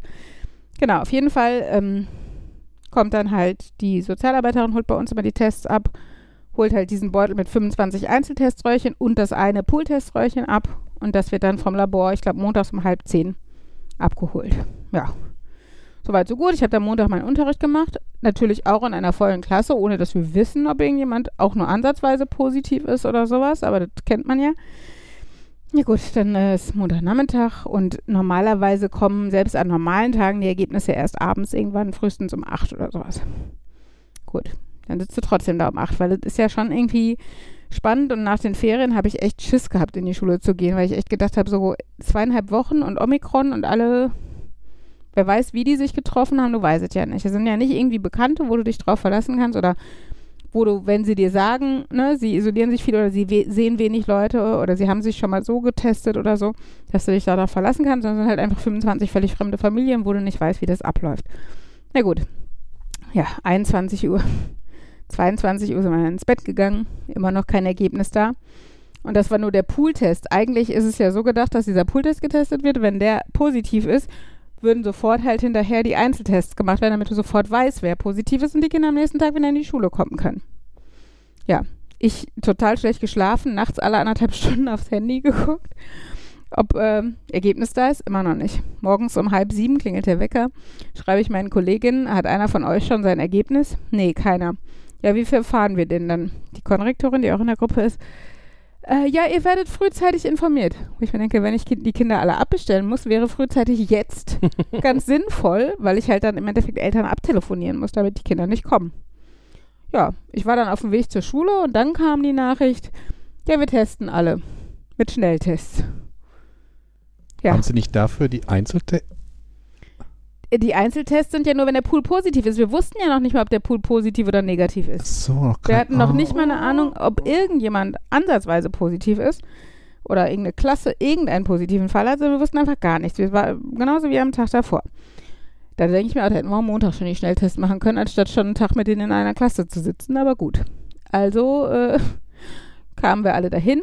Dann hatten, konnten wir noch von Glück sagen, wir sind eine Schule mit 500 Schülern, dass wir überhaupt genug Schnelltests auf Vorrat haben. Wir haben immer ein paar da, weil wenn Kinder bei dem Pooltesttag gefehlt haben, müssen die am nächsten Tag vorm Unterricht einen Schnelltest machen, was auch geil ist, weil du das ja wieder parallel zum Unterricht eigentlich machst. Ne? Wenn die Kinder um 8 in die Klasse kommen, musst du dann bei den zwei, die gestern gefehlt haben, noch eben einen Test machen. Aber gut, das haben wir mittlerweile auch drauf. Aber mit 25 Kindern haben wir das noch nicht so oft gemacht. Also ich zumindest nicht. Das haben die ja vor den PCR-Tests auch schon so gemacht. Aber wie gesagt, das ist ja auch schon ein Dreivierteljahr her. Und jetzt hatten wir, mussten wir erstmal gucken, in diesen Packungen sind immer 20 drin. Das heißt, zwei Klassen teilen sich drei Kisten. Das heißt, du musst dir erstmal irgendeinen Partner suchen, dann holst du drei Kisten bei der Schulsozialarbeiterin, teilst die auf, gehst damit in die Klasse. Und bereitest schon mal so gut es geht vor, weil du hast halt wie bei den normalen Stelltests ne, diese Röhrchen und die Stäbchen und die Kassetten und sowas. Und muss halt aber dann, hast halt nicht die Röhrchen, wo schon zehn Tropfen da abgefüllt sind, sondern, weil das so 20er-Packs halt sind, hast halt so große, also größere Fläschchen und musst in jedes Röhrchen zehn so Tropfen reingeben. Und das jetzt für 25 Kinder. Auch noch eben vor dem Unterricht. Gut, und dann musst du halt mit 25 Kindern diese Kackschnelltests durchführen ist eine dritte Klasse, war okay, hat aber auch mal eben eine halbe Stunde gedauert. Und dann waren die alle negativ. Da habe ich schon gedacht, ey, das kommt mir irgendwie alles komisch vor. Aber nachmittags um drei habe ich dann schon das Ergebnis vom Pooltest des Vortages gekriegt und es war tatsächlich negativ. Ja. Also von daher äh, weiß ich jetzt zumindest, dass nach den Ferien da erstmal kein positiver Fall, also eine ist positiv, aber der ist schon in den Ferien aufgefallen. Der ist halt von vornherein zu Hause geblieben. Da hatte ich Gott sei Dank keinen Kontakt mit. Aber da denkst du dir auch so, oh Leute, das kann doch nicht wahr sein. Ne? Und jetzt hatten wir Donnerstag ja dann den zweiten Test, da ging es Gott sei Dank wieder besser. Da kam zumindest nachts um drei oder sowas das Ergebnis, dass man da, und, und war auch wieder negativ, ne? dass man da also zumindest sagen konnte, okay, ähm, ja, aber zum Beispiel der Kollege, der eine, der von dem Montagspooltest dann Dienstagnachmittag Bescheid bekommen hat, dass der positiv ist, saß ja schon zwei Tage mit den mit mhm. mindestens einem positiven Kind in der Klasse und hat dann mittwochs in der Konferenz, da war schon 13 Uhr oder sowas, hat er gesagt, er hat immer noch kein Ergebnis der Einzeltests. Also er wusste immer noch nicht, der saß dann zum dritten Tag in Folge mit den Kindern, oder ich weiß nicht, ob der die dann am Mittwoch abbestellt hatte, keine Ahnung, aber auf jeden Fall ne, hast du dann halt drei Tage da, äh, weißt du immer noch nicht, wer positiv war. Und das, also, und ja, ist halt total überraschend, dass die Labore völlig überlastet sind. Aber ähm, schön ist dann vom Schulamt die Ansage zu bekommen, aber Unterricht soll auf jeden Fall gewährleistet werden. Ne, weil ich gesagt habe, ey, ganz ehrlich, nach den Ferien, alle haben Vollschiss, Omikron geht um, die Kinder sind mega ansteckend, wenn die das haben. und wir sitzen zwei Tage im Unterricht, ohne zu wissen, was Sache ist. Können wir die bitte abbestellen? Nein, wir müssen Unterricht gewährleisten. Ich, ich weiß, ich bin immer etwas sehr nicht gelassen, aber wann ist eigentlich der Zeitpunkt, irgendwie so eine Notbremse zu ziehen und zu sagen, es geht nicht mehr? Keine Ahnung. Ich finde es auch, also es gibt so viel. Heute habe ich von einer Kollegin gelesen, ähm, also in so einer Lehrergruppe, jetzt nicht von unserer Schule oder so, ähm, die sagte, ihr Kind ist Kontaktperson ersten Grades aus, dem, aus der Kita und ist in Quarantäne. Und sie möchte gerne zu Hause bleiben, aber sie ist geboostert, deshalb, nee, Quatsch. Aber weil Unterricht gewährleistet, werden muss, darf sie nicht, hat die Chefin gesagt. Wo ich mir denke, so, ich habe ihr dann mal schnell von einer Gewerkschaft, hatten wir so ein Schreiben, ähm, dass du, ähm, dass auch Quarantäne des Kindes und dass auch ähm, Schließungen der Kita und sowas reicht als Grund für Kinderkrankentage. Weil das ist ja immer das Problem, dass du keine Kinderkrankentage nehmen darfst, weil das Kind ist ja nicht krank, ist ja nur in Quarantäne. So, es ist trotzdem eine Vierjährige, die ich nicht alleine zu Hause lassen kann. So. Genau. Und das, und das Problem, habe ich dann auch geschrieben, ist halt immer, wir halten uns intern dann so lange den Rücken frei, dass der Schulbetrieb nicht gut, aber doch irgendwie läuft, sodass die Entscheidungsträger oben sich denken, ach geht doch, Handlungsbedarf hält sich in Grenzen, ne? Also wir hatten am Dienstag drei Klassenlehrer, die gefehlt haben. Also, ne? Und ich hätte auch, also manchmal denke ich mir auch, wenn unsere Rektorin ein bisschen mehr auf Zack wäre, dann hätte ich schon, an so einem Tag hätte ich gesagt, sorry, wir können den Schulbetrieb so nicht gewährleisten.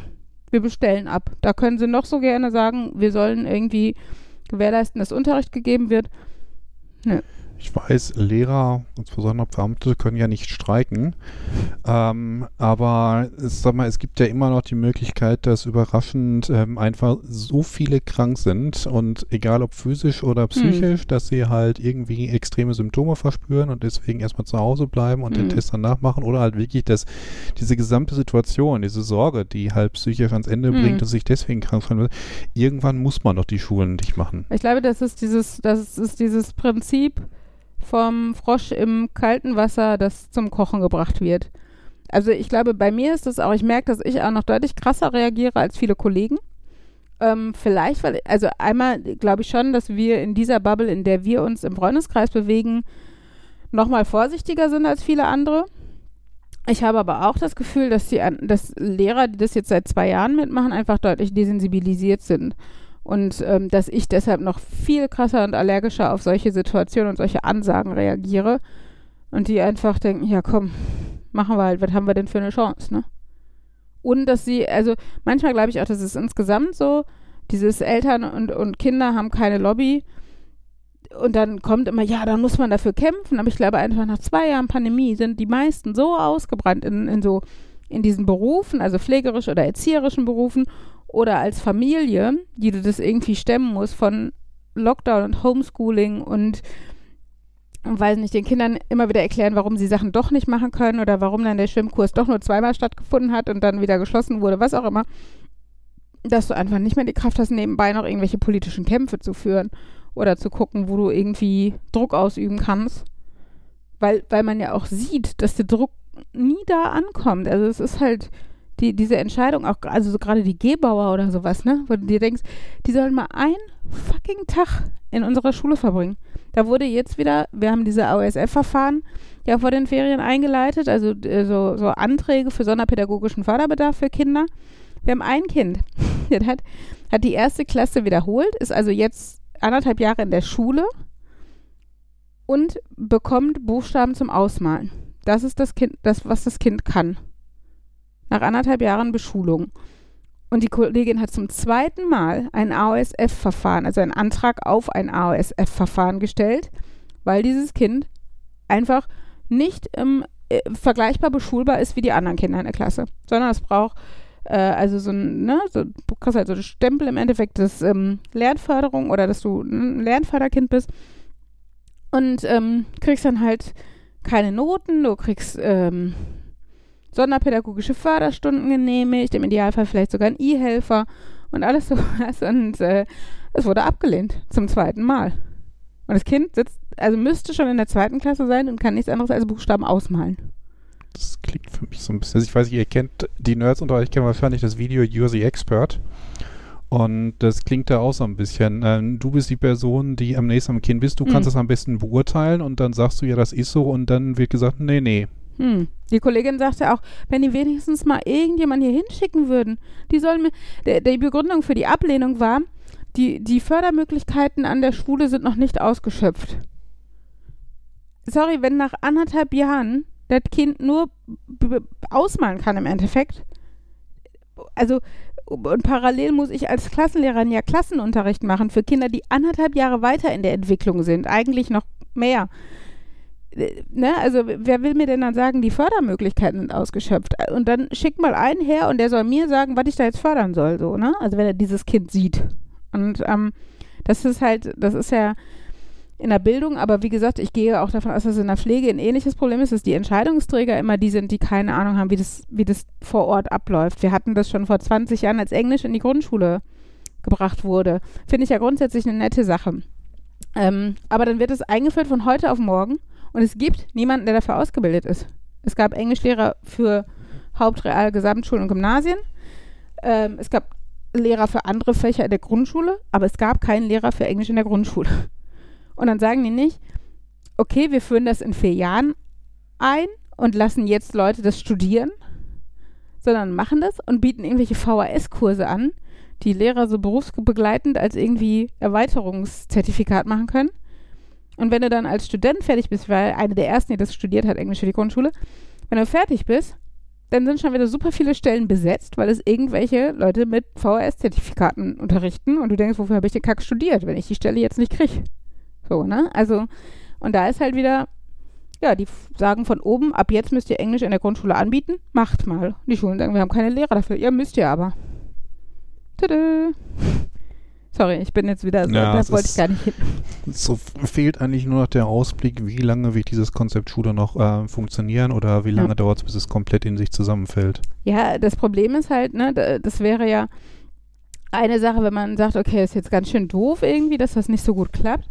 Das Problem ist aber ja, dass dass im Endeffekt ja das seit, seit zehn Jahren nicht klappt und diese ganze Generation, die jetzt in der Schule ist, die ja in, in 15 Jahren die Gesellschaft abbildet und äh, ja, die Gesellschaft ist im Endeffekt als Arbeitnehmer, als Eltern, als was auch Mhm. immer, die dann Phones sind, ne? Also ich meine, klar, es sind nie alle und sowas, ne? Wir haben auch Kinder, die in diesem System funktionieren und die mit guten Noten und gutem Wissen da rauskommen. Aber ich habe das Gefühl, es werden halt einfach immer weniger und immer mehr, die hinten rüberfallen. Und ähm, ich weiß nicht, wann da irgendwie die große Explosion kommt, damit das sich irgendwie ändert, ob die kommt und wie sich da was ändern soll. Weil das Problem ist halt, es gibt immer Beschlüsse und Beschlüsse, aber das, was ehrlich gesagt so platt es klingt, helfen wird, wäre Geld. Für gute Gebäude, für gute Ausstattung. Da haben wir vorhin ja noch drüber gesprochen. Für einen, der nichts anderes macht als die Informatik. Wollte ich gerade sagen, eine EDV-Liner Schule, ne? Ähm, also allein sowas wie, wir haben halt in dem Schulgebäude mit, lass mich nicht lügen, wie viele Klassen sind da drin? Ja, die zwei zwölf Kopierer. oder so. Genau, wir haben ein Gebäude mit zwölf Klassen, da ist ein Kopierer drin und in dem anderen mit acht Klassen ist auch ein Kopierer drin, aber quer über den Schulhof. Ne, das sind so Sachen, oder dann haben die die Schulen zusammengelegt, damit sie nur eine Rektorenstelle bezahlen müssen. Das heißt, du hast eine Grundschule mit, mit fünfzügig, also mit fünf Zügen, was ich, was halt auch organisatorisch total kacke ist. Und ähm, ja, dann haben wir trotzdem halt nur die eine Sekretärin. Und gerade während Corona, die hat nichts anderes, als dass sie mit dem Gesundheitsamt hat, die im Endeffekt so eine Dauerverbindung, ne? Und da denke ich mir, im Endeffekt sollte, weiß nicht, zum Beispiel jede Jahrgangsstufe bei einer 50 Schule eine eigene Sekretärin haben.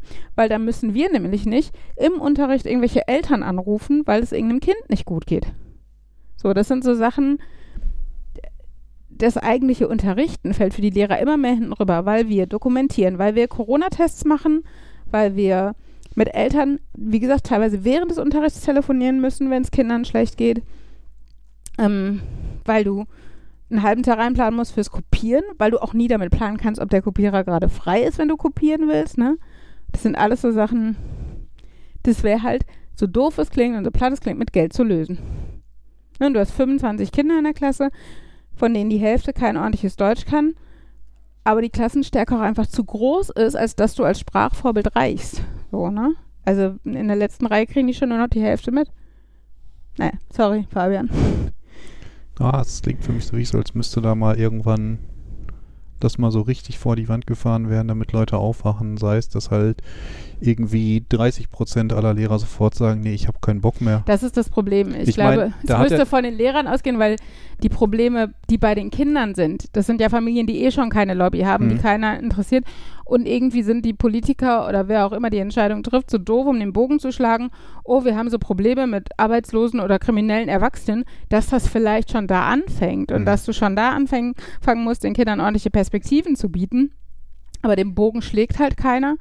Und deshalb ist da halt, also die sehen halt keinen Handlungsbedarf, weil irgendwie sind die Kinder in der Schule schon betreut und dass die Probleme, wenn die Kinder erwachsen sind, da sind, die vielleicht da schon hätten gelöst werden können, verbindet halt keiner.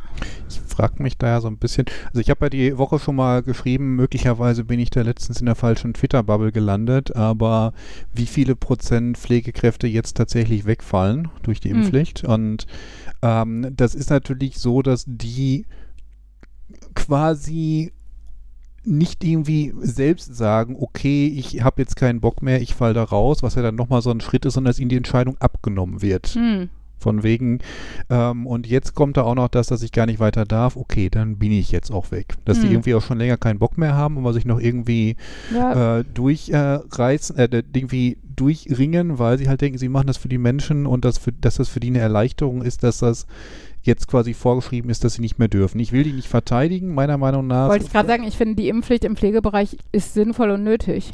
Also wenn ich höre, wie oft Hebammen ungeimpft sind Ja, also solche, ich also will die nicht verteidigen. Hm. Ich finde es auch seltsam, dass jemand, der, ich weiß, wahrscheinlich hat nicht jede Schwester, nicht jeder Pfleger hippokratischen Eid geschworen, aber die sollten doch so ein bisschen Richtung Wissenschaft gehen und wissen, dass da so eine Impfung ist. Und, ja, Aber halt, dass die jetzt sagen, jetzt kommt da noch irgendwas. Ja, ja, das ist dann das Zünglein an der Waage. Dann halte ich jetzt auch nicht mehr durch. Ey, Da habe ich ja auch keinen Bock mehr drauf. Also das, das kann man, an, ab dem Punkt das denken, kann ich verstehen, auf jeden Fall. Ähm, ja, das ist schon. Ja, aber wie gesagt, ich glaube, das Problem ist, wenn es an den Schulen explodiert, wird es, wird das oben nicht ankommen. Weil es sind Kinder, die haben keine Lobby und wenn die Lehrer weitermachen, weil das ist ja auch immer das Problem bei so sozialen Berufen. Es ist, wir sind halt, also Menschen, die in so soziale Berufe gehen, sei, sei es pflegerische oder, oder pädagogische Berufe oder sowas, die haben halt viel Empathie und die tun das für die Menschen, mit denen sie arbeiten. hm. Und das heißt, daran wird auch immer so ein bisschen appelliert. Und wenn dann alles, äh, also wenn dann, wie gesagt, Leute ausfallen und sowas, dann sind halt, da sind dann halt diese ganzen eh schon relativ sozialen Menschen da, die füreinander einspringen. Hm. Die alle wissen, wir sitzen in einem Boot, alle Lehrer, uns geht allen gleich kacke. Oder die Kinder, gerade mit schweren Elternhäusern oder so, die willst du jetzt nicht nach Hause schicken, sondern, ne, dann verpassen die ja noch mehr und haben gar keine Chance, weil die Schule ist das Einzige, was denen vielleicht noch eine Chance gibt und sowas. Das ist halt dann Und ja, aber das Problem ist, wir fangen das dann immer wieder auf, so halbwegs, nicht so gut Mhm. wie wir könnten, aber so, dass oben nie dieses, oh mein Gott, da geht ja gar nichts mehr ankommt. Und da müssten halt eigentlich, wie du sagst, es müssten sich alle wirklich mal mal großer äh, von denen So. wegen Burnout irgendwie krank schreiben lassen für Hm. eine längere Zeit, dass dann tatsächlich viele Schulen einfach dicht sind und Hm. dass dann halt die Kinder zu Hause sind. Und ich denke mal, sagen wir jetzt irgendwie, äh, Familien und Kinder haben keine Lobby, aber Hm. ich glaube, wenn es sehr viele Familien gibt, deren ähm, Arbeitnehmer nicht zur Arbeit können, weil sie irgendwie die Kinder ähm, Mhm. betreuen müssen und dass sie auch nur, dass sich auch, das auch nur eine gewisse Zeit lang Mhm. quasi im Job nebenher, neben Homeoffice hinbekommen, dann fällt irgendwann auch eine ganze Menge aus. Das Problem ist, dass Lehrer ja auch sehr unterschiedliche Menschen sind, ne? Mhm. sind im Endeffekt auch ein Querschnitt durch die Gesellschaft. Und ich glaube, da einen gemeinsamen Nenner zu finden, ist schwierig. Das, und ich glaube schon, dass trotzdem alle Lehrer relativ Burnout gefährdet oder viele Lehrer Burnout gefährdet sind, aber das wird halt schleichend sein. Und wann da der Punkt ist, dass es trotzdem so krass ist, dass nicht mal mehr minimaler Standardunterricht gewährleistet werden kann. Also dazu müsste es, glaube ich, kommen, dass du nicht mehr jeder Klasse dauerhaft einen Klassenlehrer da, also äh, ähm, bereitstellen kannst und sowas. Wenn das dazu kommt, okay, dann kann ich mir vorstellen, aber weißt du, wie furchtbar dann schon der Arbeitsalltag über Jahre für alle gewesen sein muss bis zu dem Zeitpunkt, ne? Und wie viele Kinder dann schon verloren gegangen sind unterwegs. Möchte ich gar nicht wissen. Was ich gerade noch überlegt habe, was ich halt krass finde, ist ja, dass du als Geboosterte, hatte ich ja jetzt letztens wieder gelesen, nicht in Quarantäne musst, ne? Das heißt, wenn du Kontakt zu einem, zu einem, zu einem positiven Menschen hattest, gehst du ja weiter arbeiten. Und das finde ich gerade als Lehrerin furchtbar. Weil, ähm, weil ich halt einfach, also von meinen Schülern sind vielleicht drei oder so geimpft, hatten sich, glaube ich, Anfang der Woche gemeldet. Und die ja auch nur einfach. Und wenn ich da jetzt hingehe und ich bin, weiß nicht, rein theoretisch kann Ella positiv sein und ich gehe in die Schule. Hm. Und das, das finde ich, kann nicht sein. Also ich darf das jetzt natürlich hier nicht sagen, aber ich kann mir vorstellen, dass ein großer Zufall eintreffen wird und ich dann erkältet sein werde. So.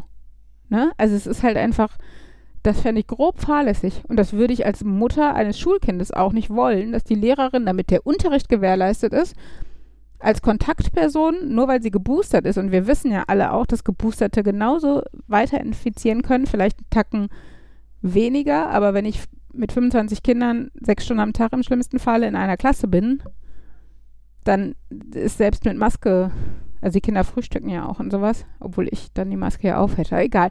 Aber auf jeden Fall ähm, würde ich mich als Eltern mit dem Wissen auch nicht wohlfühlen und ähm, finde diese Regelung, die schreit schon diese, diese Verzweiflung und dieses, ja, Hauptsache, die Arbeitnehmer können weiter arbeiten gehen und das System funktioniert weiter, egal wer sich womit infiziert, von wem. Das finde ich ganz furchtbar, diese, diese Regelung. Ja, man muss da halt abwägen. Die Mediziner sagen, wir sollten uns alle isolieren, damit die Sachen nicht in die Höhe gehen. Hm. Die Arbeitgeber sagen, wir brauchen die Mitarbeiter. Dann ähm, Schulleute sagen, aber die Kinder brauchen Präsenzunterricht. Dann sagen wieder irgendwie, manche Leute, die Kinder sollten nicht in der Bubble, die sollten irgendwie Teleunterricht haben und da muss man halt abwägen und gucken. Ich meine, das ist ja genauso. Die Restaurants sagen, wir sollten nicht so viele Einschränkungen haben, sonst geht der Restaurant den mhm. Bach runter. Die äh, Kulturunternehmen, äh, Theater und so weiter sagen, wir brauchen da auch mal wieder Einnahmen, sonst geht unser gesamtes Kultur den Bach runter. Mhm. Und irgendwie muss man da abwägen. Es ist nur halt so dieses Abwägen fand immer so halbgar mhm. immer nur so nicht so wirklich wir reagieren da jetzt mal schnell auf irgendwas, ob es hilft oder nicht. Aber das ist halt das Problem, dass dieses, also dass es ja besonders jetzt zum Beispiel auch Systeme betrifft wie Pflege, wo das ja auch die Regelung ist, wo ich es noch fahrlässiger finde, muss ich sagen, dass Leute, die vielleicht einfach schon immunsupprimiert sind oder sehr fragil, hm. ne, also die in der Klinik liegen, von positiven, also sogar positive sollen ja arbeiten gehen, wenn sie keine, ähm, Symptome. keine Symptome haben. Aber selbst von, äh, von Kontaktpersonen ähm, dann gepflegt werden, kann ich, also kann ich schon nicht nachvollziehen. Und ähm, bei Lehrern, wie gesagt, also die Kinder sind ja doch auch eine, noch eine vulnerable Gruppe, weil sie einfach noch größtenteils nicht geimpft sind. Und ich, also das, das verstehe ich einfach nicht. Und das ist so, ja, das ist wieder irgendwie das auf dem Rücken der Schwächsten austragen und ähm, ja, Hauptsache, wie du sagst, die Arbeitnehmer können weiter arbeiten. Und, und äh, genau, was ich vorher gesagt habe, dieses, es ist halt einfach das System in beiden Systemen, also Bildung und Pflege, das krankt seit Jahren, wenn nicht Jahrzehnten. Und jetzt in der Pandemie merken wir es erst richtig. Und dann wundert sich, ja, wir können ja jetzt gar nichts mehr richtig machen, ne? Weil entweder haben wir die Pflegekräfte nicht, dann leiden die Leute auf der Station, weil sie nicht äh, ordentlich versorgt werden können. Oder wir schicken die Kranken oder die, die Infizierten oder Quarantänekandidaten äh, als, als Pflegekraft dahin. Das ist ja dann auch schon ein bisschen gefährlich.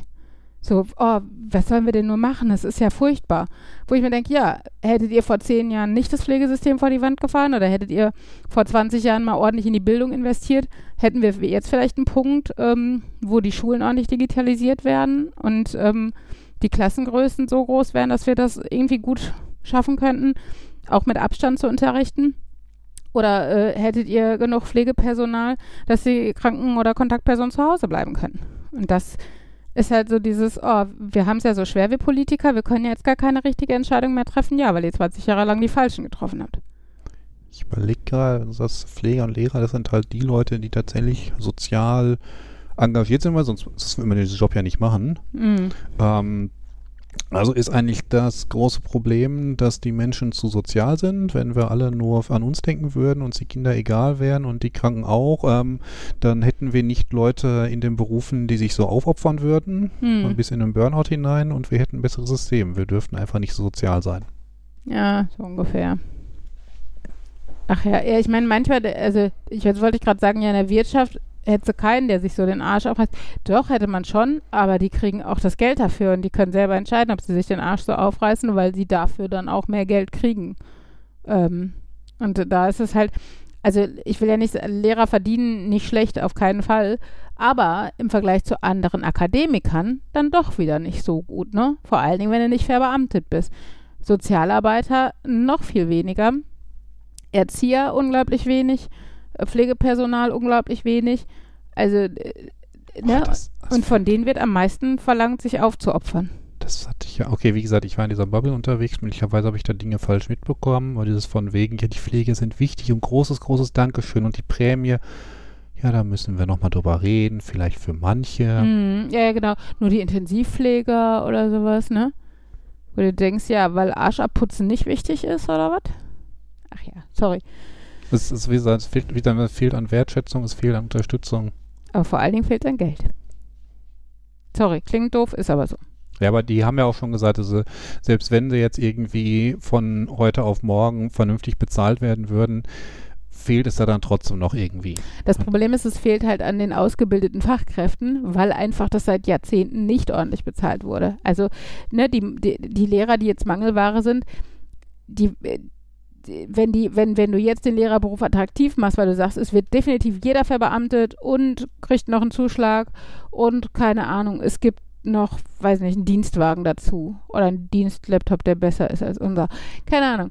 Auf jeden Fall irgendwie sowas dann würden sich vielleicht noch Leute überlegen oder die, ne, die Stundenzahl wird runtergenommen oder jede, jede Klasse wird doppelt besetzt, ne, mit einem Teaching Assistant. Muss ja noch nicht mal ein zweiter ausgebildeter Lehrer sein. Es reicht, reicht, wenn du zum Beispiel eine Erzieherin oder so mit im Raum hättest. Aber das Problem ist dann halt, du, äh, wenn du das jetzt machen würdest, dann würden die Leute jetzt anfangen, sich für das Studium zu Hm. entscheiden. Das heißt, du hättest frühestens in fünf, sechs Jahren, und das sind die schnellen Studenten, Leute, die dann an die Schule kommen. Aber das klingt ja jetzt so ein bisschen, als ob wir dieses, die Leute werden unsozialer und gehen nicht mehr in die Berufe, weil sie komplett unattraktiv ist, schon auf einem guten Weg ist. Die Leute gehen da nicht mehr rein. Wir haben den Lehrermangel, wir haben den Pflegermangel, einfach ähm, weil das, ja, weil weniger Leute dahin wollen und weniger Leute so sozial sind, in die Richtung zu gehen. Es ist natürlich doof, dass halt jetzt das, ähm, dieser Mangel auf den Schultern von denen ausgetragen wird, die noch da sind, Mhm. aber auch die werden nicht ewig aushalten und bald haben wir nicht die komplette Katastrophe. Yay! Oder so. Naja. Ja, manchmal muss man Dinge an die Wand fahren lassen, damit die Leute aufwachen. Sehe ich schon genauso. Ist halt Ich schwierig, glaube wenn man mittendrin ist. Und ich glaube auch nicht, dass die Leute, die aufwachen müssten, aufwachen. Nee, das ist ja, das, das sind die, die ihre Kinder zur Privatschule schicken und eine private Krankenversicherung haben und die die letzten sind, so wie ein Herr Trump, der, wenn er Corona hat, dann doch alle verfügbaren Mittel mobilisiert bekommt, damit er dann relativ glimpflich bei rauskommt. Obwohl, also Long Covid würdest du bei dem ja noch nicht mal merken. Naja. Fabian, möchtest du was Nerdiges erzählen? Ja, bitte irgendwas anderes als Sorry. Schule. Es Okay. war nicht Schule, es ist nur, dass die sozialen Systeme bei uns hoffnungslos kaputt sind. Genau. Das Wort Schule kam schon sehr Das ist halt- oft vor. Der Teil des Systems, über das nicht ich reden sagen kann. würde, dass das das Problem an der an dem Gespräch war. sondern dass Jan auf sein Handy guckt und deshalb nicht teilnimmt. Sondern dass Uli geredet hat. Ja, Markus Auch hat aber nicht. auch teilgenommen. Also, Also, das ist, äh, dass das so ein ja, das natürlich irgendwer muss darüber diskutieren, aber ich habe nicht das Gefühl, dass es was bringt, wenn wir darüber diskutieren. Deswegen, aber es liegt auch einfach daran, Ja. ich habe kein Interesse an. aber dann kannst du auch sagen, Es äh, tut gut, dann sich können wir den. Podcast auch lassen.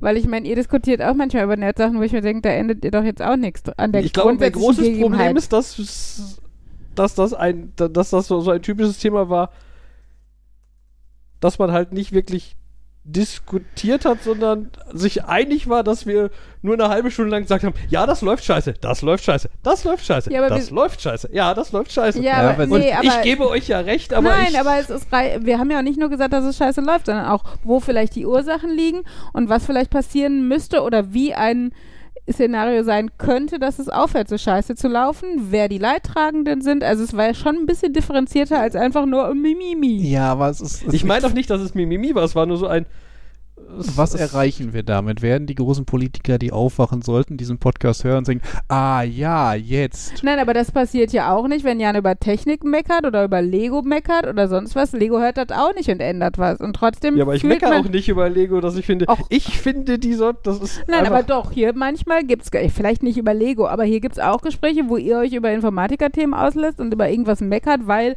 USB nicht einheitlich ist oder sucht ihr was aus. Das Ist wird doch auch, jetzt. Nein, aber das wird sich auch nicht ändern und trotzdem ist es die gleiche Situation, nur mit einer anderen Thematik. Dada. Ja, wie gesagt, ist so ein bisschen die Metafrage, was ist der Sinn des Podcasts? Unterhalten wir damit oder nerven wir Leute? Ja, aber wir unterhalten uns. Das ist ja erstmal der primäre Sinn für uns. Und da ver verstehe ich total, dass Jan dieses Gespräch für dich vielleicht nicht äh, interessant, zielführend, was auch immer war. Aber ich finde, von der grundsätzlichen Gesprächskultur und Struktur her kann man nicht sagen, dass es schlechter war als andere Gespräche, die wir hier teilweise führen. Nee, aber anders. Also es ist eine, eine bestimmte Art von Gespräch, die ich halt einfach grundsätzlich nicht nur hier, sondern auch an allen anderen Stellen langweilig finde. Dieses, aber das ist dieses typische, äh, ich äh, hab halt kein Interesse an Ja, aber ich- Meinung und Diskutieren. Ja, aber wie gesagt, es ja, ist. ich aber, sag ja auch nicht, dass das. Nein, Ich aber ich glaube, es gibt, wie gesagt, dieses, war das USB, äh, ist nicht vereinheitlicht oder sowas. Das war ein ähnliches, vergleichbares Themenprinzip. Ihr habt darüber gesprochen, wie das entstanden ist und warum das nicht vereinheitlicht ist und was für euch die, die Probleme im Alltag damit sind, was auch immer. Aber es gibt ja, und, und was vielleicht eine coole Lösung wäre, wenn wir eine Utopie hätten. Aber dass es ja keine Lösung gibt und da hat euch auch keiner zugehört, der jetzt eine Lösung global beisteuern würde. Aber das Thema hat dich interessiert und ich glaube, das ist der, das ist der große Knackpunkt an der Sache. Das kann ja sein, dass grundsätzlich solche Gespräche du weniger interessant findest als irgendwelche, wo man gemeinsam zu einem coolen, zu einer coolen Conclusio kommt oder sowas. D- Dass das Gespräch dann nicht so frustrierend ist wie eins, wo wir alle feststellen, oh, ist das scheiße? So, das schon. Aber ich glaube, trotzdem ist nochmal das Zünglein an der Waage, dass du das Thema generell nicht so spannend das findest wie hinzu. USB. Beispiel auch. Ja, aber ja. Gut, so, ich gehe Pipi machen, sorry, ich redet über Nerdzeug. Bis gleich. Da dürfen wir jetzt nur drüber reden, wenn du nicht dabei bist. Es ist aber, es ist jetzt aber auch so ein bisschen zweierlei Maß. Wenn ähm, wir über Schule und Pflege und so weiter reden, dann ist Jan gezwungen zuzuhören und wenn wir über Technik reden, dann verschwindest du. Jan kann dann auch Pipi machen gehen. Ich auch. Ja. Muss ich dann mit Jan Pipi machen gehen oder darf ich, also dürfen wir getrennt? Wie gut, dass wir zwei Toiletten im Haus haben. Ist Wir bestimmt machen jetzt, einen Parallel-Podcast auf. Darf Markus dann auch Pipi machen gehen? das, Nee, aber Markus, Markus diskutiert ja gerne so Sachen. Der darf da mit Uli diskutieren. das bringt mich dann wieder zu diesem. Leute amüsieren sich ja darüber, dass Frauen zusammen aufs Klo gehen. Und da, ich, ich weiß nicht, wo ich das mal gelesen habe, aber dass das so im Prinzip sehr sozial ist. Denn wenn du sowas sorgt natürlich für so ein bisschen Unterbrechung oder halt, dass die dann halt bei dem Thema nicht dabei sind, aber es ist zumindest eine Pause. Und es ist nicht so, dass mal der eine nicht da ist, der andere nicht da ist und der dritte geht jetzt gerade. Und dass du deswegen halt den größeren Teil der Zeit wirklich alle beisammen hast und halt für einen kurzen Teil eine Gruppe weg, als wenn halt über einen längeren Bereich immer Einzelpersonen verschwinden. Klar, ich weiß nicht, also ich weiß nicht, was da sonst noch geschieht, während Frauen Meine zusammen Erfahrung wäre eher genau das Gegenteil, dass das genauso ist. So dieses, ich nehme mir jemanden mit, damit wir ein, wenigstens auf dem Weg noch ein Kleingespräch führen können und vielleicht auch zwischen den Kabinen ein Kleingespräch führen können und über die anderen tratschen können und uns dann wieder der Gruppe anschließen. Wie gesagt, Zwischen das- den Kabinen? Hier, keine Ahnung. Also darf ich mir jetzt, wenn ich mir jetzt so eine Damentoilette vorstelle, jetzt vielleicht an einem Ort, Hast- wo es eine größere Damentoilette ist mit so zehn Kabinen. Hast du mal. Meinst du, da finden dann so zwischen den Kabinen einfach fünf Gespräche gleichzeitig statt? Weiß ich nicht. Oder Würde ich- vereinen sich dann die Frauen und finden auf der Toilette ein gemeinsames Thema, über das sie Wir lästern? sollten gleich fragen, sind wir wieder da? Ähm, wo ich mich gerne. Kennst du in der katholischen Kirche diese Kabinen, wo so zwei nebeneinander sind? Da macht so einer auf so und ja, ich möchte was besprechen. Ja, da geht man nicht zum Pinkeln hin. Ach nicht? Das oh, weiß ich. aber vielleicht läuft das da so ähnlich, dass man dann so sagt, du, ich möchte gerade was besprechen. Alles klar, ich bin dabei. Oder jetzt gerade nicht, probier's mal auf der anderen Seite. Okay. Uli, Uli, Uli, wo du wieder da bist.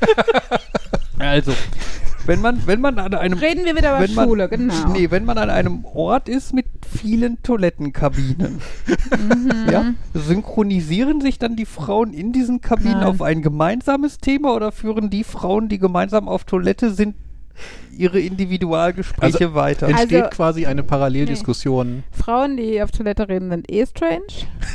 ähm, also ganz, also ich finde so in der Disco oder so, wenn eh alle so ein bisschen angetrunken sind und dann zwei Freundinnen zusammengehen und eh ein Gespräch geführt haben, während sie da reingegangen sind, dann meinetwegen kann man das Gespräch weiterführen.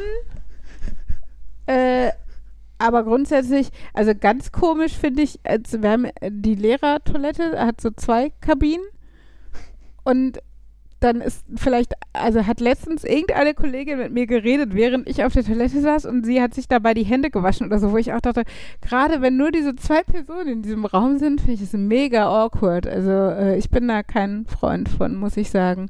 Mhm. Und ich glaube auch nicht, dass sich große gemeinsame Diskussionsrunden ergeben. Ja, weil es ist, war jetzt halt so angenommen, man ist bei so einem Thema, ist irgendwie Dutzend Leute am Tisch und schön paritätisch, sechs Frauen, sechs Männer und die erste Frau sagt, ich gehe aufs Klo und die anderen fünf marschieren dann gehorsam mit.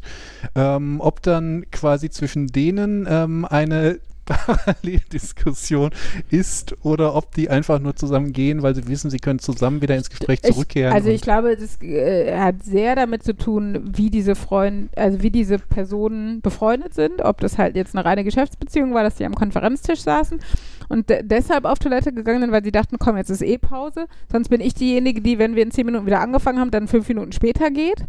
Ähm, also dann so eine reine pragmatische Lösung. Oder ob das so ist, ähm, ich sag mal, also wahrscheinlich die, würde man trotzdem gehen, weil es eine pragmatische Lösung ist. Wenn man dann aber befreundet ist, würde man auf dem Flur wahrscheinlich schon irgendein Gespräch entweder über die doofen Kollegen, die am Konferenztisch noch sitzen, anfangen, das Konferenzthema nochmal irgendwie ins Gespräch bringen oder ähm, oder irgendwelchen Flurfunk oder sowas äh, irgendwie drüber sprechen, wenn man da zu fünft oder sechs den Flur entlang geht. Und dann kann es halt sein, dass sich auch fünf oder sechs Frauen, wenn die besonders, äh, weiß nicht, gerne reden und vielleicht lange nicht reden durften in der Konferenz oder sowas, dann zusammen im, im, in dem Kloräumchen da sind. Äh, Also es kann durchaus geschehen, dass dann eine losgelöste Diskussion von der Kerndiskussion in Ja. dieser Subgruppe entsteht. Okay. ja, glaube ich. Also kann ich mir, wie gesagt, wenn sich die Leute auch über etwas anderes kennen und nicht nur aus dieser, wir sitzen zum ersten Mal in dieser Konferenz zum Thema XY und sie sind von wer weiß wo angereist dafür oder sowas. Es ging mir jetzt nicht so sehr um Konferenz. Ich hatte so ein Szenario, du hast irgendwie, okay, das klingt jetzt auch wie der Beginn zum grauenhaften Horrorfilm. Ähm, zwölf Paare, die am Tisch sitzen. Zwölf, mittlerweile sind Äh, es nein, 24 stimmt, nein, Leute. se sech, sechs Paare, die an einem Restauranttisch sitzen und sich unterhalten. Das klingt nach Speeddating. Ich weiß nicht. Es ist irgendwie, also ich war noch nie mit sechs Paaren. äh, Vielleicht auf meiner eigenen Hochzeit Von- waren mindestens fünf andere Paare zu Gast, aber sonst. Von mir aus auch andere Zahlen und nicht unbedingt Paare, aber halt einfach nur eine Gruppe, die sich als Freund, sagen wir, unter, unter Freunde, unter Freunden. Sagen wir Uni-Filmclub und da sitzen ein paar Jungs und ein paar Mädels und äh, man Genau. diskutiert eigentlich die Filmauswahl fürs nächste Semester und ein ja, Mädel dann sagt, bist du schon wieder beim Zweck. Es geht jetzt eher bei so einem losgelösten Restauranttreffen, wo man einfach über Gott und die achso, Welt redet. Sommer, Sommerfesttreffen Ende des Zum Beispiel. Semesters, was auch immer. Ich glaube dann, ich glaube, da, das Problem ist, ich glaube, in so einer Situation hast du halt nicht dieses, ich gehe jetzt mit auf Toilette, weil es pragmatisch ist. Zumindest unter normalen Umständen, weil es halt eine, äh, ein Social Event ist und kein, wir müssen irgendwas zusammen planen oder diskutieren. Okay, also ich habe Und bislang dann immer gehen Leute eher einzeln auf Toilette, außer zum Beispiel die Toilette ist weit weg und man muss im Dunkeln oder so, dann geht man vielleicht als Frau dann doch lieber, sollen wir eben zusammengehen oder sowas. damit führst du gerade meine komplett ursprüngliche Theorie ad absurdum, ähm, dass Frauen halt dann zusammengehen, damit sie halt dann vielleicht einen Bruch in dem Gespräch haben oder einen Pausenpunkt, aber halt nicht äh, unterschiedliche Pausenpunkte. Oder Glaube nicht. Also so viel. Ich glaube, entweder wenn du auf Toilette musst, dann ist halt scheißegal, wo das Gespräch gerade ist. Dann musst du halt auf Klo. Also ich glaube, du äh, unterstellst Frauen da deutlich weniger Pragmatismus, als sie haben. Also es geht halt ums, um aufs Klo gehen und äh, wenn wir aufs Klo gehen und wenn wir zu zweit gehen, wenn wir nicht gerade zwölf sind oder sowas, ähm, dann, äh, dann gehen wir zu zweit, wie gesagt, weil es vielleicht angenehmer ist, also weil der Weg ein bisschen länger ist und man dann nicht alleine, also weil man jemanden zum Reden hat, einfach weil man gerne redet oder weil man nicht alleine durchs Dunkle irgendwo hin muss oder sowas. Aber abgesehen davon, äh, aber da sind Frauen ja, also du kannst ja auch nicht alle Frauen über einen Kamm scheren. Ich meine, wenn du jetzt die, die 22-jährige Jacqueline äh, hier nimmst, Stimmt, Jacqueline sind ja inzwischen 22-jährig. genau. Kevin ist schon 35, erschreckenderweise. Ah, Aber ähm, nein, auf jeden Fall, sorry an alle Jacquelines und Kevins da draußen. Einige von euch sind okay. ja. Nein, aber da kann halt natürlich sein, dass die anders ticken und dass sie immer nur mit meinem Bestie gehen oder sowas. Ähm, ich finde das, also ich manchmal bin ich ganz dankbar, wie gesagt, wenn der Weg länger ist und wenn mir sonst langweilig ist oder was auch immer. Aber Ich glaube, Uli ist auch einfach nicht so, so eine Bestie-Person, die dann halt cheerful mit ihren drei Freundinnen. so ein Woo-Girl. Woo! ja, Uli ist kein Wuger. das klingt auch, ja, lustig. Bei langem Weg im Dunkeln fällt mir ein, dass ich letztens, ich weiß nicht mehr wann es war, wo ich das wieder gedacht habe, dass das ganz schön anstrengend ist, wenn man abends irgendwo rumläuft und feststellt, hm, ich glaube, laufe grob mit dieser Frau in die gleiche Richtung und Ja. man sofort immer denkt, "Hm, ich sollte schneller werden oder langsamer, weil ich laufe ungefähr genauso schnell wie sie. Das wirkt bestimmt blöd, wenn ich jetzt hier Also was, 500 Meter hinterherlaufe. Okay, die läuft aber zu schnell, als dass ich sagen würde, dann überhole ich sie jetzt einfach. Aber wenn ich jetzt immer langsamer werde, dann wirkt das vielleicht noch viel schlimmer. Ah. Also was, was glaube ich grundsätzlich dann nett ist, je nach Straßenführung und Ziel und sowas, ist die Straßenseite wechseln. Dass die Frau Das sehr offensiv sieht, du bist keine Bedrohung, du gehst ihr offensichtlich aus dem Weg, damit sie weiß, du gehst ihr aus dem Weg. So. Hängt natürlich jetzt von der Straße ab. Bei mir ist das meistens, wenn ich irgendwo in Dortmund sind die Straßen mir zu groß. dass ich das ist mir jetzt aber zu viel Arbeit, jetzt über die dreispurigen Wollte ich Straßen gerade zu sagen, laufen dass du nicht sagen. über die B1 auf die andere Straßenseite gehst, verstehe ich auch. Deshalb sage ich, ne, wenn es Ja. die Situation zulässt, sind Frauen da, glaube ich, sehr dankbar für. Ich muss aber auch zugeben, ich weiß nicht, ob ich einfach jetzt 40 Jahre so unattraktiv war oder so, dass ich sehr wenig negative Erfahrungen in der Hinsicht gemacht habe. Also auch wenn ich hier bei Twitter sowas wie MeToo oder sowas, weiß Gott, ich will das nicht abwerten, weil ich äh, weil es das, weil es wirklich, glaube ich, ein sehr großes systemisches und strukturelles Problem ist. Ich aber für meinen Teil wirklich, also Glück oder aber Menschenkenntnis ist es ja auch nicht, wenn du auf dem Nachhauseweg bist. Ich glaube, ich bin oft mit dem Fahrrad gefahren. Das ist, glaube ich, von Vorteil, weil du dieses, jemand läuft hinter mir und hat die gleiche Schrittfrequenz und so, nicht so dieses, und im Tunnel oder so, ne? Also diese scary Tatort-Szenen so ungefähr. Ähm, genau, also das hatte ich einfach insgesamt selten. Aber wie gesagt, vielleicht auch gepaart mit einer gewissen Naivität und Glück und was auch immer. Also deshalb kann ich da auch nicht so gut mitreden. Klar habe ich auch so, ne, so ich sag mal, in, in der Zeit, wo man so anfängt, länger abends selbstständig draußen zu bleiben und dann abends erst um halb zehn mit dem Rad nach Hause kommt oder sowas. Und wir hatten, der Kellereingang war an der Rückseite vom Haus und da, das war so, das war halt tiefer gelegt, also musste man so eine Einfahrt runter und ums Haus rum. Und dann diese Sekunde, wo du vom Fahrrad absteigst und aufschließen musst, da ging schon mein Puls höher. Aber völlig äh, willkürlich, weil er wirklich da, es ist nie was passiert. Es war nie jemand da hinten in diesem Hinterhof. Deshalb, ne, also kann ich nur, das, also vielleicht war es durch Filme oder so eine, so eine, so eine menschliche Reaktion einfach auf so eine Situation. Ähm, aber genau, was ich halt so mitgekriegt habe, ist, dass halt Frauen sich freuen. Entweder zum Beispiel, wenn man telefoniert als Mann, ist, äh, aber auch die Frau, die verfolgt wird, kann telefonieren. Das hilft halt auch, weil du weißt, weil der, der Verfolger dann sieht, sie ist in Kontakt mit jemandem, wenn jetzt was wäre, so, oder wenn ich sie angreifen würde oder sowas. Aber genau, dass einfach die, äh, passive und hilfreiche Reaktion eines Mannes, der der Frau nicht mehr Panik machen will, ist die Straßenseite zu wechseln. Ich glaube, langsamer werden ist auch okay.